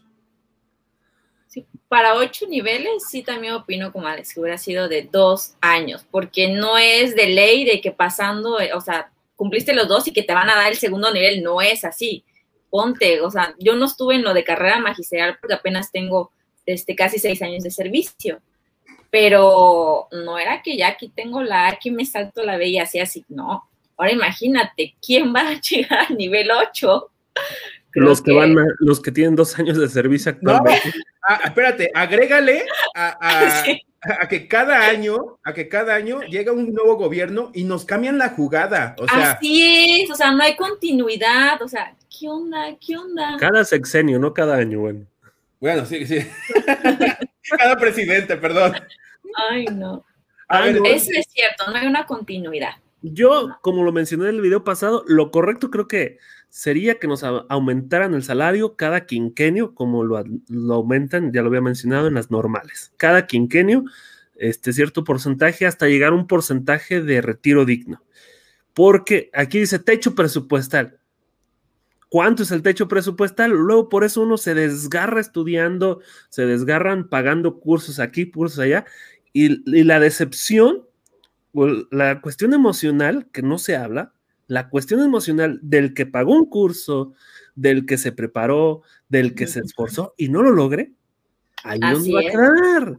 O sea, allí es donde no es humanista. Yo lo mencionaba que no es humanista en, nuestro gobierno. La decepción emocional, porque yo creo, bueno, si somos un millón doscientos mil, ponle que, que quieran unos 800 mil entrar y que solo puedan entrar unos 100, 200 mil, igual como el ENARM de medicina, a mí me platican los de ENARM de medicina, vomitan en el examen, se estresan porque yo le he dado posgrados a médicos. Y yo me imagino la misma situación, o sea, es un ataque emocional que no investigan, que no se dan cuenta y que yo sigo en desacuerdo, pero bueno, voy a participar porque también me interesa pero sí creo que no es lo correcto. Cuatro años es, no sé, es, se me hace un abuso. O sea, yo tengo 10 años de servicio, a los 14, decía, bueno, yo cuando llega al nivel 3 ya estoy jubilado, si bien me va, o si, nivel 4, ¿no? si es que me va bien, porque también... Si la ley te lo permite, si la ley te lo permite también, acuérdate de ese detalle, ¿eh? Eso sí. Oye, yo tengo una duda, maestros. Con carrera magisterial, por ejemplo, yo sabía que ahí vendían los exámenes y toda la cosa. ¿Ustedes consideran que en esta nueva promoción horizontal va a haber chanchullo? yo en un país tan corrupto, sí. pues mira, yo, yo, sí voy a hacer ahí, eh, claro, porque eh, eso trató de evitar Peña Nieto, la venta de los exámenes, eh, ¿no? Me acuerdo que el primer examen, no sé si alguien lo tomó, era un fondo rojo y las letras eran negras para que cuando alguien tratara de sacarle copias no pudieran, o sea, porque obviamente se difundía. Oye, eh, fue una tortura ese examen, o sea, yo salí con, me dolían los ojos, o sea, Santos sí se acuerda, era un examen horrible, ya después lo cambiaron, pero trataron de que no se lograra filtrar ese examen, al menos el de Peña Nieto, a mí no me tocó este, escuchar a alguien que eh, tenía o que vendía el examen, al menos en, esa, en ese detalle no. En carrera magisterial, obviamente, sí, ¿no? Entonces, yo espero que en este nuevo proceso pase lo mismo, porque hasta el momento no se ha filtrado. ¿Por qué te lo digo? Están, y ya lo hemos mencionado, están reciclando reactivos que tenía el servicio profesional docente. Esos son los reactivos que van a utilizar ahorita también. Entonces, hasta el momento no ha habido filtraciones. No sé ustedes, Santos, si has escuchado algo. Sí, eh, mira, cuando uno se propone algo, siempre encuentran la manera y siempre encuentran el, cómo hacerlo, lamentablemente. Y lamentablemente, aunque habemos, porque me incluyo, maestros que siempre estamos preparándonos, que siempre estamos eh, capacitándonos, siempre estamos al día en todo lo que corresponde al aspecto educativo.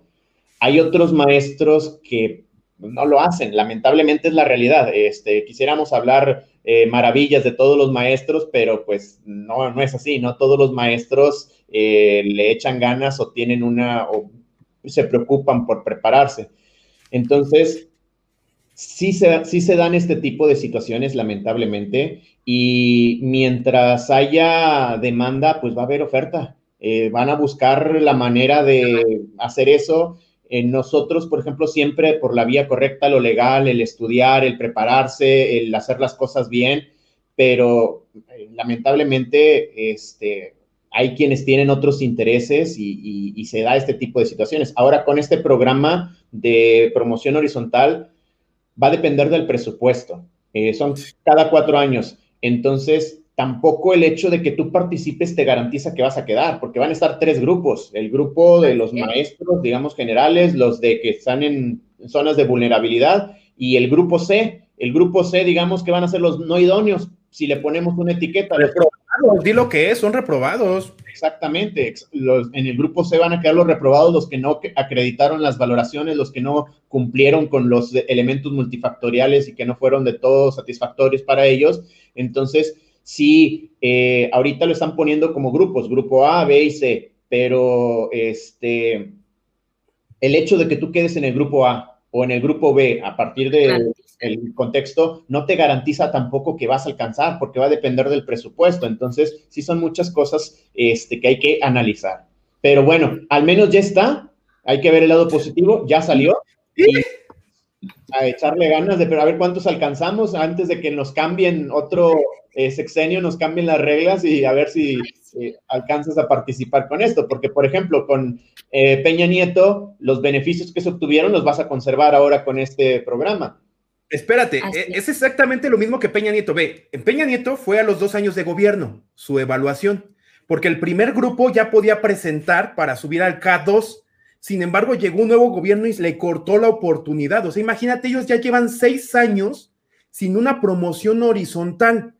Si nos pasa algo similar, o sea, vamos a llorar. Son dos años, tenemos que esperarnos cuatro años justo en el cambio de gobierno. Ah, qué casualidad. ¿Qué están queriendo? Que entonces, digo, no es por pensar mal, ¿no? Porque eso jamás se me da, pero entonces es, sigan votando por mí para que se mantenga el programa. O sea, no, no entiendo este detalle.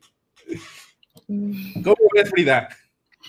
A mí me tocó ver, pero en la promoción vertical a una maestra de, tal vez me llevará como dos años, que pasó de docente a jefa de sector lo aprovechó y creo que fue la única. En Chiapas, bueno, en el nivel preescolar fue la única que vi que aprovechó ese, en ese sentido la promoción vertical de docente a cargo de jefa de sector, que es, eh, eh, se puede decir que es uno de los casos más grandes en preescolar, a nivel preescolar.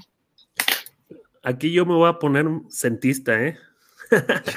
Miren, este, creo que cuando se hace análisis muchas veces se analiza lo textural y se nos olvida lo, la parte central. Este, antes el examen era en hojas, entonces era más fácil filtrar. Con Peña Nieto se inició en, en computadores, un poco más difícil, pero en el momento en que se filtre puede ocurrir. Yo creo que es un hecho. Eh, creo que todos los sistemas, independientemente sea Peña Nieto, sea AMLO, sea este PAN, los últimos, antes de PRI, luego Morena y antes PAN, van a tener errores. Por ejemplo, para mí si es un error de procedimiento, y lo digo, si se ofende a alguien, pues me disculpan, es mi percepción, que alguien de uno o dos años de servicio brincara jefe de sector. Eso no le daba, para mi gusto, las tablas para entenderme a mí como docente. Así es. Por, por ende, ¿qué pasa? Que a esos jefes de sector en algunas situaciones no los respetan y me, los han, y me lo han dicho. Entonces, Ajá. hay cuestiones que se resuelven, por ejemplo, la promoción vertical creo que es lo correcto. Ve brincando de, digamos, escalón, escalón. No puedes Y dar... este- la experiencia también. lógico, con la experiencia, la experiencia de estar en grupo, la experiencia de luego dirigir una escuela para después mm, supervisar una zona y después llevar la jefatura de varias zonas. Entonces, yo creo, yo no estoy de acuerdo en, ni en todo lo de Peña Nieto, yo lo mencioné la otra vez, ni en todo lo de AMLO.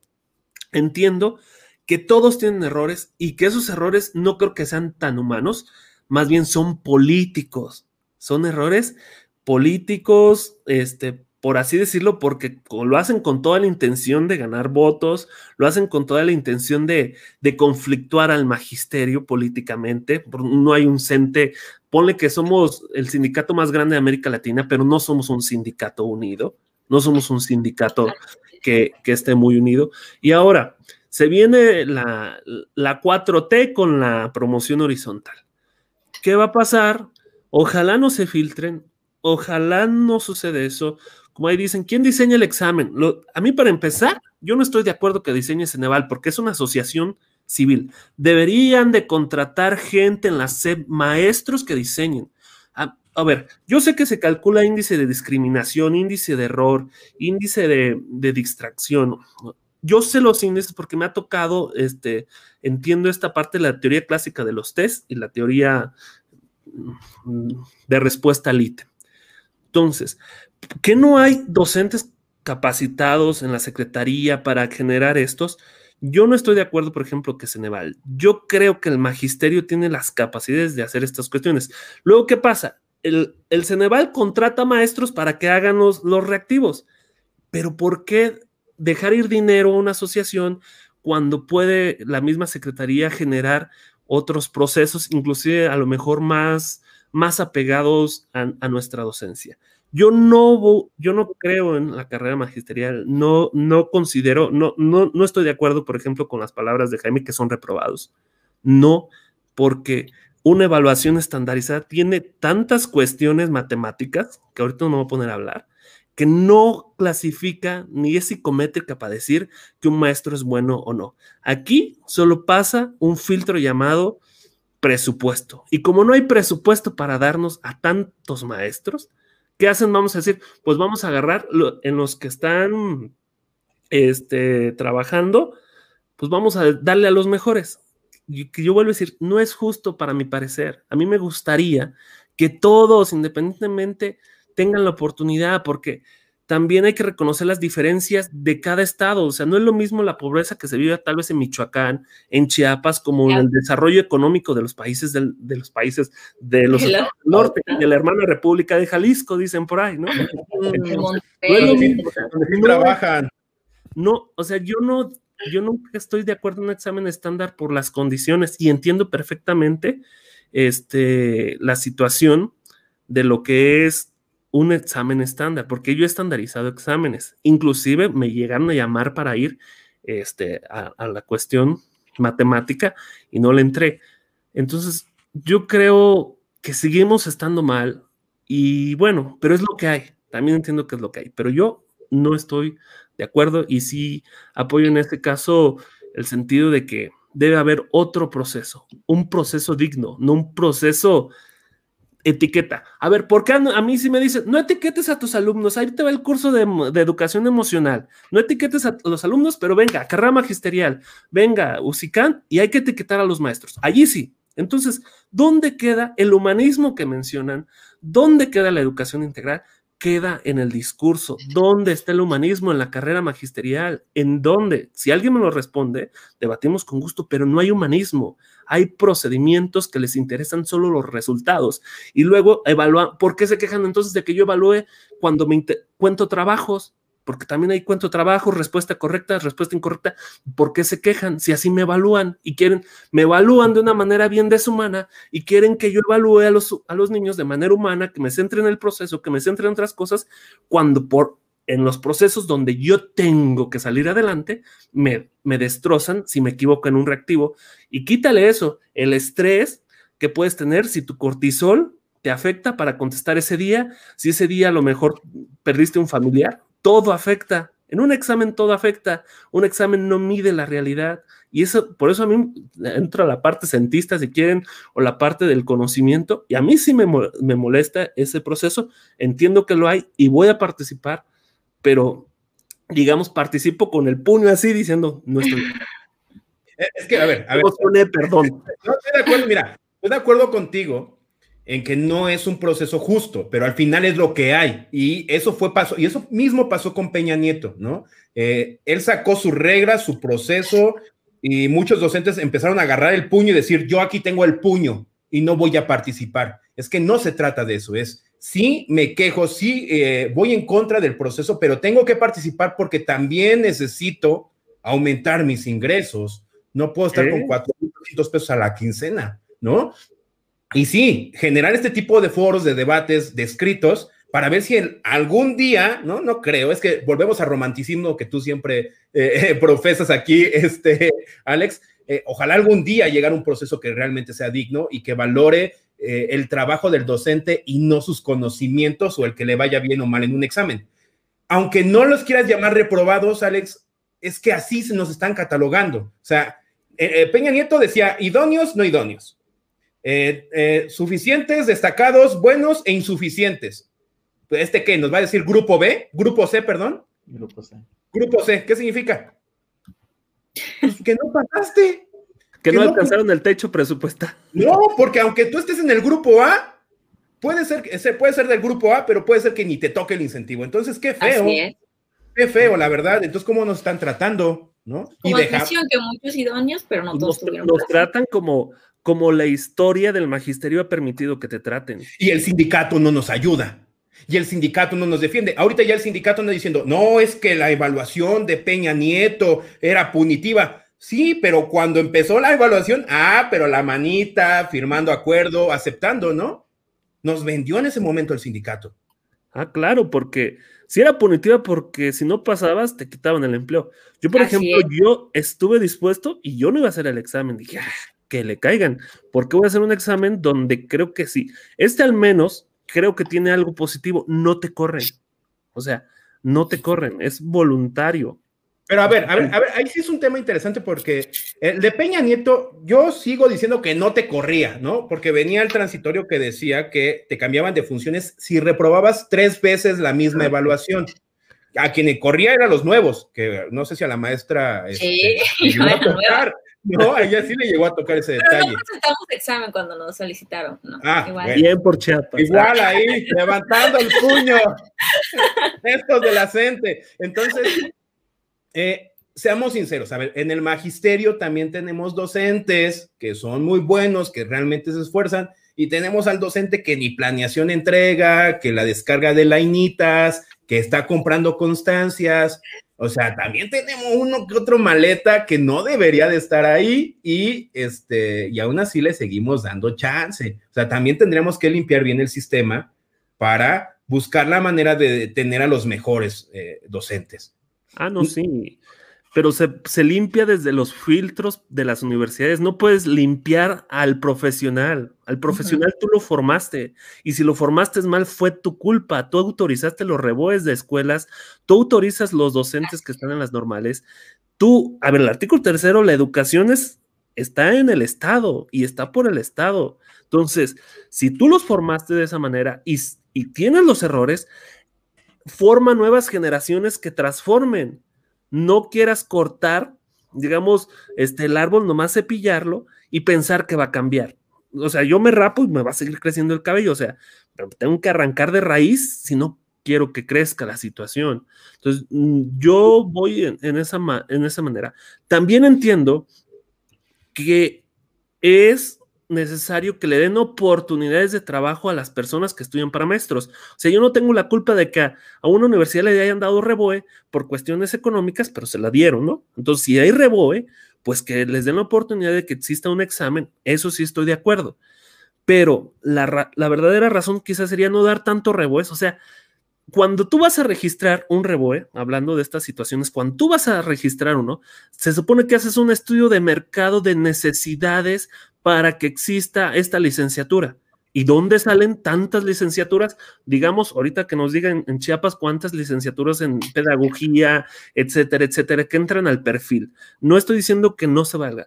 Entonces, que filtren eh, la situación de las normales, así como tienen que filtrar las situaciones de médicos. Debemos generar otras profesiones si queremos crecer como, como sociedad. No puede haber tanto maestro porque generas tanto desempleo. Así es. Genera menos maestros y genera más maestros preparados en ese menos. Esa es mi opinión.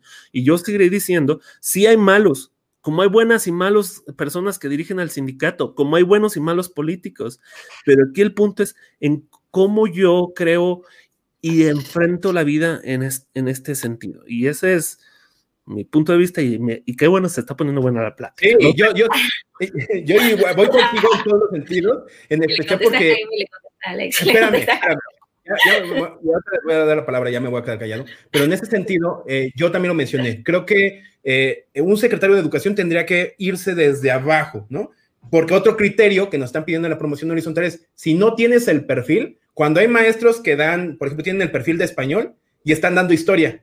¿Y por qué? Por las necesidades de la escuela, ¿no? ¿Por qué? Porque hay muchos que son de español y necesito utilizarlos en otra asignatura. Pero sí, estoy completamente de acuerdo. Santos, te toca. Sí, no, bueno el, bueno el debate. Realmente es una situación de origen. Aquí eh, yo como Estado, que soy el responsable de la educación, tengo que eh, ver cuánto maestro está egresando cada año, eh, la cantidad de maestros y con base en esa cantidad de maestros, la oferta que tengo de plazas realmente es suficiente para todos ellos. Entonces sí se tiene que hacer, ver desde, desde fondo, pero se manejan muchos aspectos políticos que lamentablemente eh, no, no, logran que se lleve a cabo una verdadera reforma, una verdadera evaluación, verdadero identificar el, punto, el, el, problema. Y todo llega a esta parte, a esta etapa en la cual eh, están los maestros que le echan muchísimas ganas, están aquellos maestros que, digamos, no tuvieron la, la oportunidad o no quisieron seguirse preparando y quieren este, seguir creciendo en esto. Ahora lo, lo, vamos a ver con el programa de promoción horizontal porque estaba revisando todos los aspectos que se van a evaluar y se incluye desde un cuestionario de habilidades socioemocionales que espero y no es el típico cuestionario de opción múltiple que tengas que rellenar ahí, que sea algo más en forma, porque... Ahora estamos psicológicamente bien para promovernos. Eh, eh, quiero ver realmente este, cómo va a ser. Un aspecto también que se está incluyendo es lo que los padres de familia eh, opinan de nuestro trabajo, lo, eh, cómo estamos trabajando en la comunidad con esos cuestionarios, con esa, eh, digamos, el aporte que van a hacer los padres de familia. Y caemos a lo mismo. Va a haber dos exámenes, dos valoraciones. Son dos valoraciones, pero siguen siendo exámenes. Entonces, este, caemos a lo mismo y es lo que más peso tiene para lograr los 330 puntos, me parece que son 330. Entonces, sí es un proceso que vamos a tener que esperar cada cuatro años para poder participar, en el cual, por ejemplo, aquellos maestros que iniciaron hace dos años o que tienen dos años de experiencia son los que les cayó de perlas este programa, porque son los que van a tener mejores oportunidades de alcanzar todo el programa en sí. Eso, siempre y cuando, como lo hemos mencionado, tras los gobiernos, eh, el cambio de gobierno, este, se mantenga el programa. Pero eh, en ese detalle, maestra Frida, ¿usted va a participar? O sea, es joven, tiene seis años en el sistema. La verdad, sí, estuve leyendo, lo estuve leyendo este, hoy en la mañana apenas, lo recibí ayer, pero lo estoy leyendo hoy. Pero es que no sé, la verdad, lo voy a pensar, pero es como que lo, es lo que hay, pues, chance y sí, chance y no. Dice, voy a seguir, Voy a seguir vendiendo este, voy a mi blog. ¿no? Voy a ser youtuber como ustedes y ahí voy, a, abandonar una clase me voy a dedicar a eso. Voy a decir algo. Hace ratito decíamos que hay que ponernos felices por lo, porque le vaya bien a otro maestro. Pero luego cuando vemos que le va bien a un maestro y a lo mejor pensamos que es flojo, que no se lo merece, nos enojamos, nos contradecimos nosotros mismos. No tenemos la conciencia de entender que le debo desear el bien al otro sin juzgar al otro. Entonces, ¿por qué sacamos esa cuestión? Yo por eso digo, yo sí defiendo a los maestros, no sé si son flojos o no, no sé qué condiciones de vida tengan o no las tengan. Yo tuve unas condiciones de vida, las aproveché o no las desaproveché, creo que esa la misma vida me lo va a decir, pero yo sigo diciendo, la cuestión política en este país es demasiado profunda, demasiado oscura y que no la va a cambiar la carrera magisterial. Y estas pláticas creo que sirven porque encuentras puntos de vista diferentes, a lo mejor, por ejemplo, dos maestros que somos a lo mejor donde la coordinadora domina, y no porque la coordinadora sea buena, pero a lo mejor tiene sus cosas buenas. En México, en el norte, donde a lo mejor la CENTE, con ese, domina, y no porque sea buena o sea mala, tiene sus cosas buenas. También Peña Nieto tuvo sus cosas buenas, AMLO tuvo sus cosas buenas. Y yo creo que como docentes debemos empezar a juzgar un poco menos y buscar eh, encontrar el lado bueno. Por ejemplo, el lado bueno es que si participo, aunque esté en contra, puedo tener un mejor beneficio para mi familia porque también mi familia necesita, porque a lo mejor me va bien en la parte privada, pero necesito una buena jubilación porque el dinero de lo privado no me van a jubilar. Ahora tengo una estabilidad económica por lo privado. Entonces, allí sí yo veo que nos quejamos del maestro flojo que le que pasó. Ah, pero entonces, ¿estamos o no estamos? ¿Decimos que nos vamos a poner alegres por otro docente o no, o no nos vamos a poner? Solo con los mejores. solo con los mejores. ¿Y, y, qué te hace pensar que ese maestro a lo mejor es tan tranquilo, tan apático, pero es un genio? Sí, sí, sí. sí y a final de cuentas, ¿Qué, mide, ¿Qué mide ese examen? Tu conocimiento. Claro. O inclusive, la, cuando se estandariza un examen, se mide la, la plausibilidad de que alguien atine este, un, un ítem al puro azar y se intenta que sea lo menos posible. Por eso se llaman distractores. Este, los, hay una respuesta correcta, hay tres, hay tres distractores. Entonces, esa es la parte que opino yo antes de que sigamos. Pues vamos ya a empezar a cerrar este, este podcast, porque sí, ya fueron dos años. Ya, ya el último tema para que este, aquellos que, que han comentado eh, acerca de, los memes, para que vean que, que, no, hay, no hay bronca, no hay problema, ¿no? Eh, de ahí de, de, tu gatito, maestra. ¿De qué? no, a ver, vamos a hablar ese, ese detalle. Eh, no, ya lo habían hablado. Miren, no, está súper. Ya lo habías invitado, ya habían hablado ustedes. No, no, yo no he platicado con él, soy sincero. Algunos decían que, eh, es una, que era marketing porque sus números se incrementaron mucho cuando tuvimos la primer diferencia. Este, tuvimos hoy una, puso un comentario, yo le di respuesta y empezaron a crecer los números, eh, especialmente de él. Y después de ahí vino ya la situación de los memes, ya la situación de que me robé un meme. A ver, ese detalle de. Es que debes saber algo de Facebook. de que la gente toma robar memes. Bueno, bueno, es que no sé, se pelea mucho por los memes, los, a los que se dedican más el contenido de memes. Yo en un principio sí me molestaba, no el hecho de que tomaras el meme de una página, de mi página y la subieras a la tuya, porque al final de cuentas para eso se hace el contenido, ya sea meme, ya sea, no sé, cualquier cosa, incluso las ilustraciones o los cómics que yo hago, siempre les digo, agárrenlo, no me importa si lo comparten de mi página, la, lo bajan, lo descargan y lo suben a la suya, no me importa. Lo importante es que no borren la marca de agua. Para mí, eso es el robo de, ya sea de meme o de un contenido, porque incluso te borran en la marca de agua y colocan la marca de agua de ellos.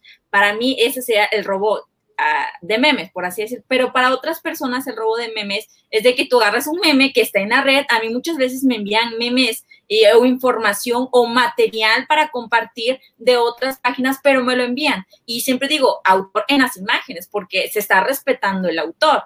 Pero hay gente que sí lo toma como que el robo de memes es que me agarres un meme y todo y, los publiques en tu página, cuando a veces alguien te lo puede compartir y tú no sabes, o sea, tú a veces ni conoces la página, pero te envían ese material y lo compartes, o a veces lo consigues en grupo de maestros, porque yo estoy en varios grupos y en los grupos te suben material no directamente de la página que lo hizo, sino que lo suben y lo agarras y lo publicas y ya. Para mí es un robo de memes. Exacto, el robo de memes se da cuando yo me robo tu, frase, tu pensamiento, que al final de pronto eh, ese pensamiento lo puedes ver en otro lado y ya nada más lo ajustaste para que cayera en el ámbito eh, educativo. Educativo, ¿no?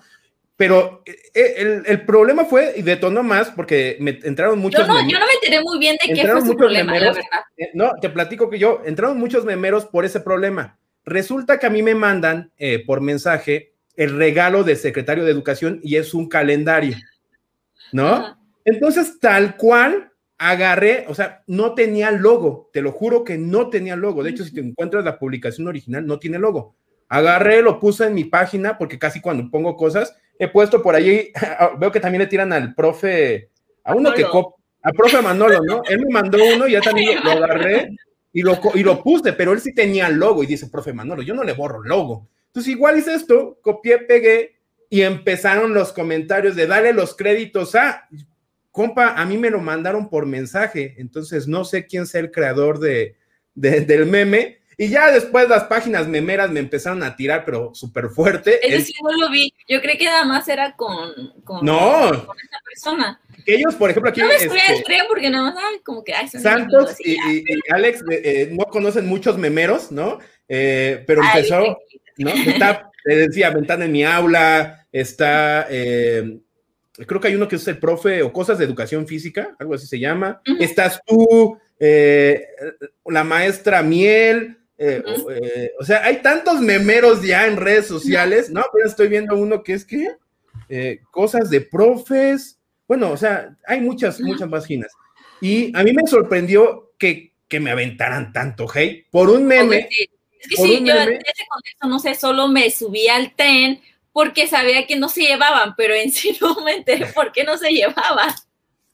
No, no, no. Por el odio de las redes sociales, es que sí está bien fuerte el odio en redes sociales y en Facebook, y entonces. Entonces eh, tú no robaste meme.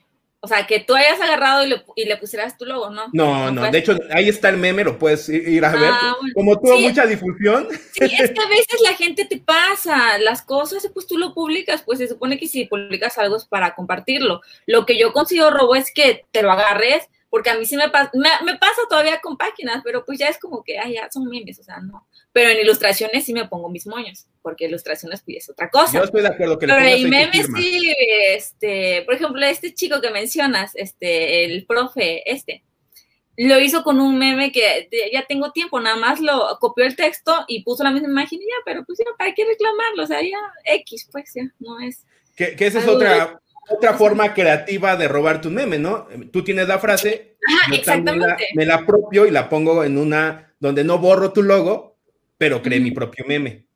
O a veces, no sé, como son, se tiene que adaptar a lo que es la docencia, muchas veces coincidimos sin necesidad de verlo en otra página. Por ejemplo, el patito que decía, se tenía que decir, lo dijo, yo soy de, maestra, yo coloco, las maestras son las más hermosas, se tenía que decir, lo dijo, pues otra persona también lo publica, pero tal vez no necesariamente porque lo vio en el mío, se copió, sino porque lo adaptamos, es un meme viral que se hizo por otras cosas, no necesariamente por docentes, y pues uno lo va adaptando a lo que es la docencia. Entonces, ¿por qué tanto lloriqueo por un meme?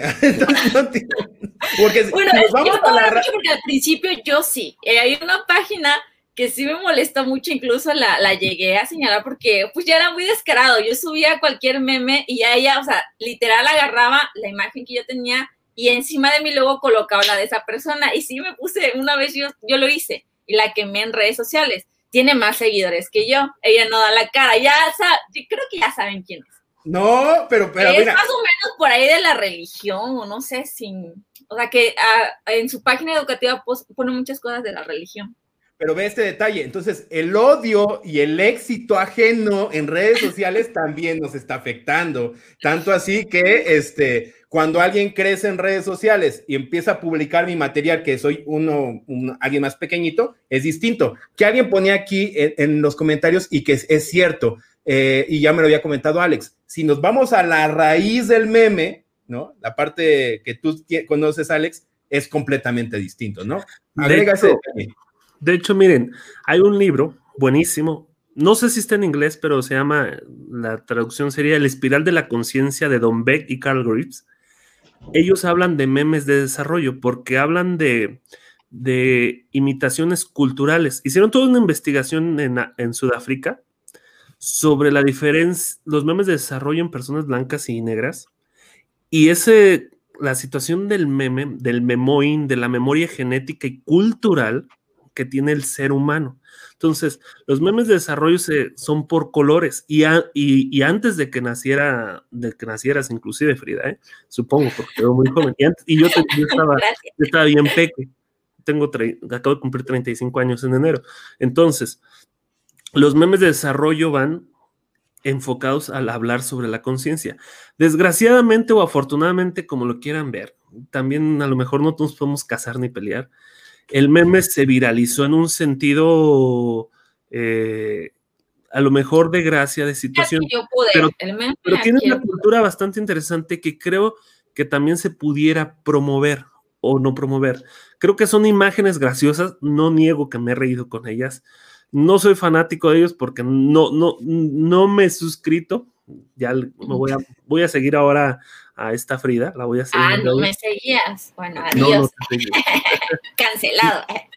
Entonces voy a seguirla. Este, pero sí es importante, a lo mejor, creo que todo se le puede sacar provecho, a lo mejor hacer didáctico el meme. Alguna situación de meme educativo, ya como la definición cultural que se ha creado en Latinoamérica, pues hay que, hay que sacarlo.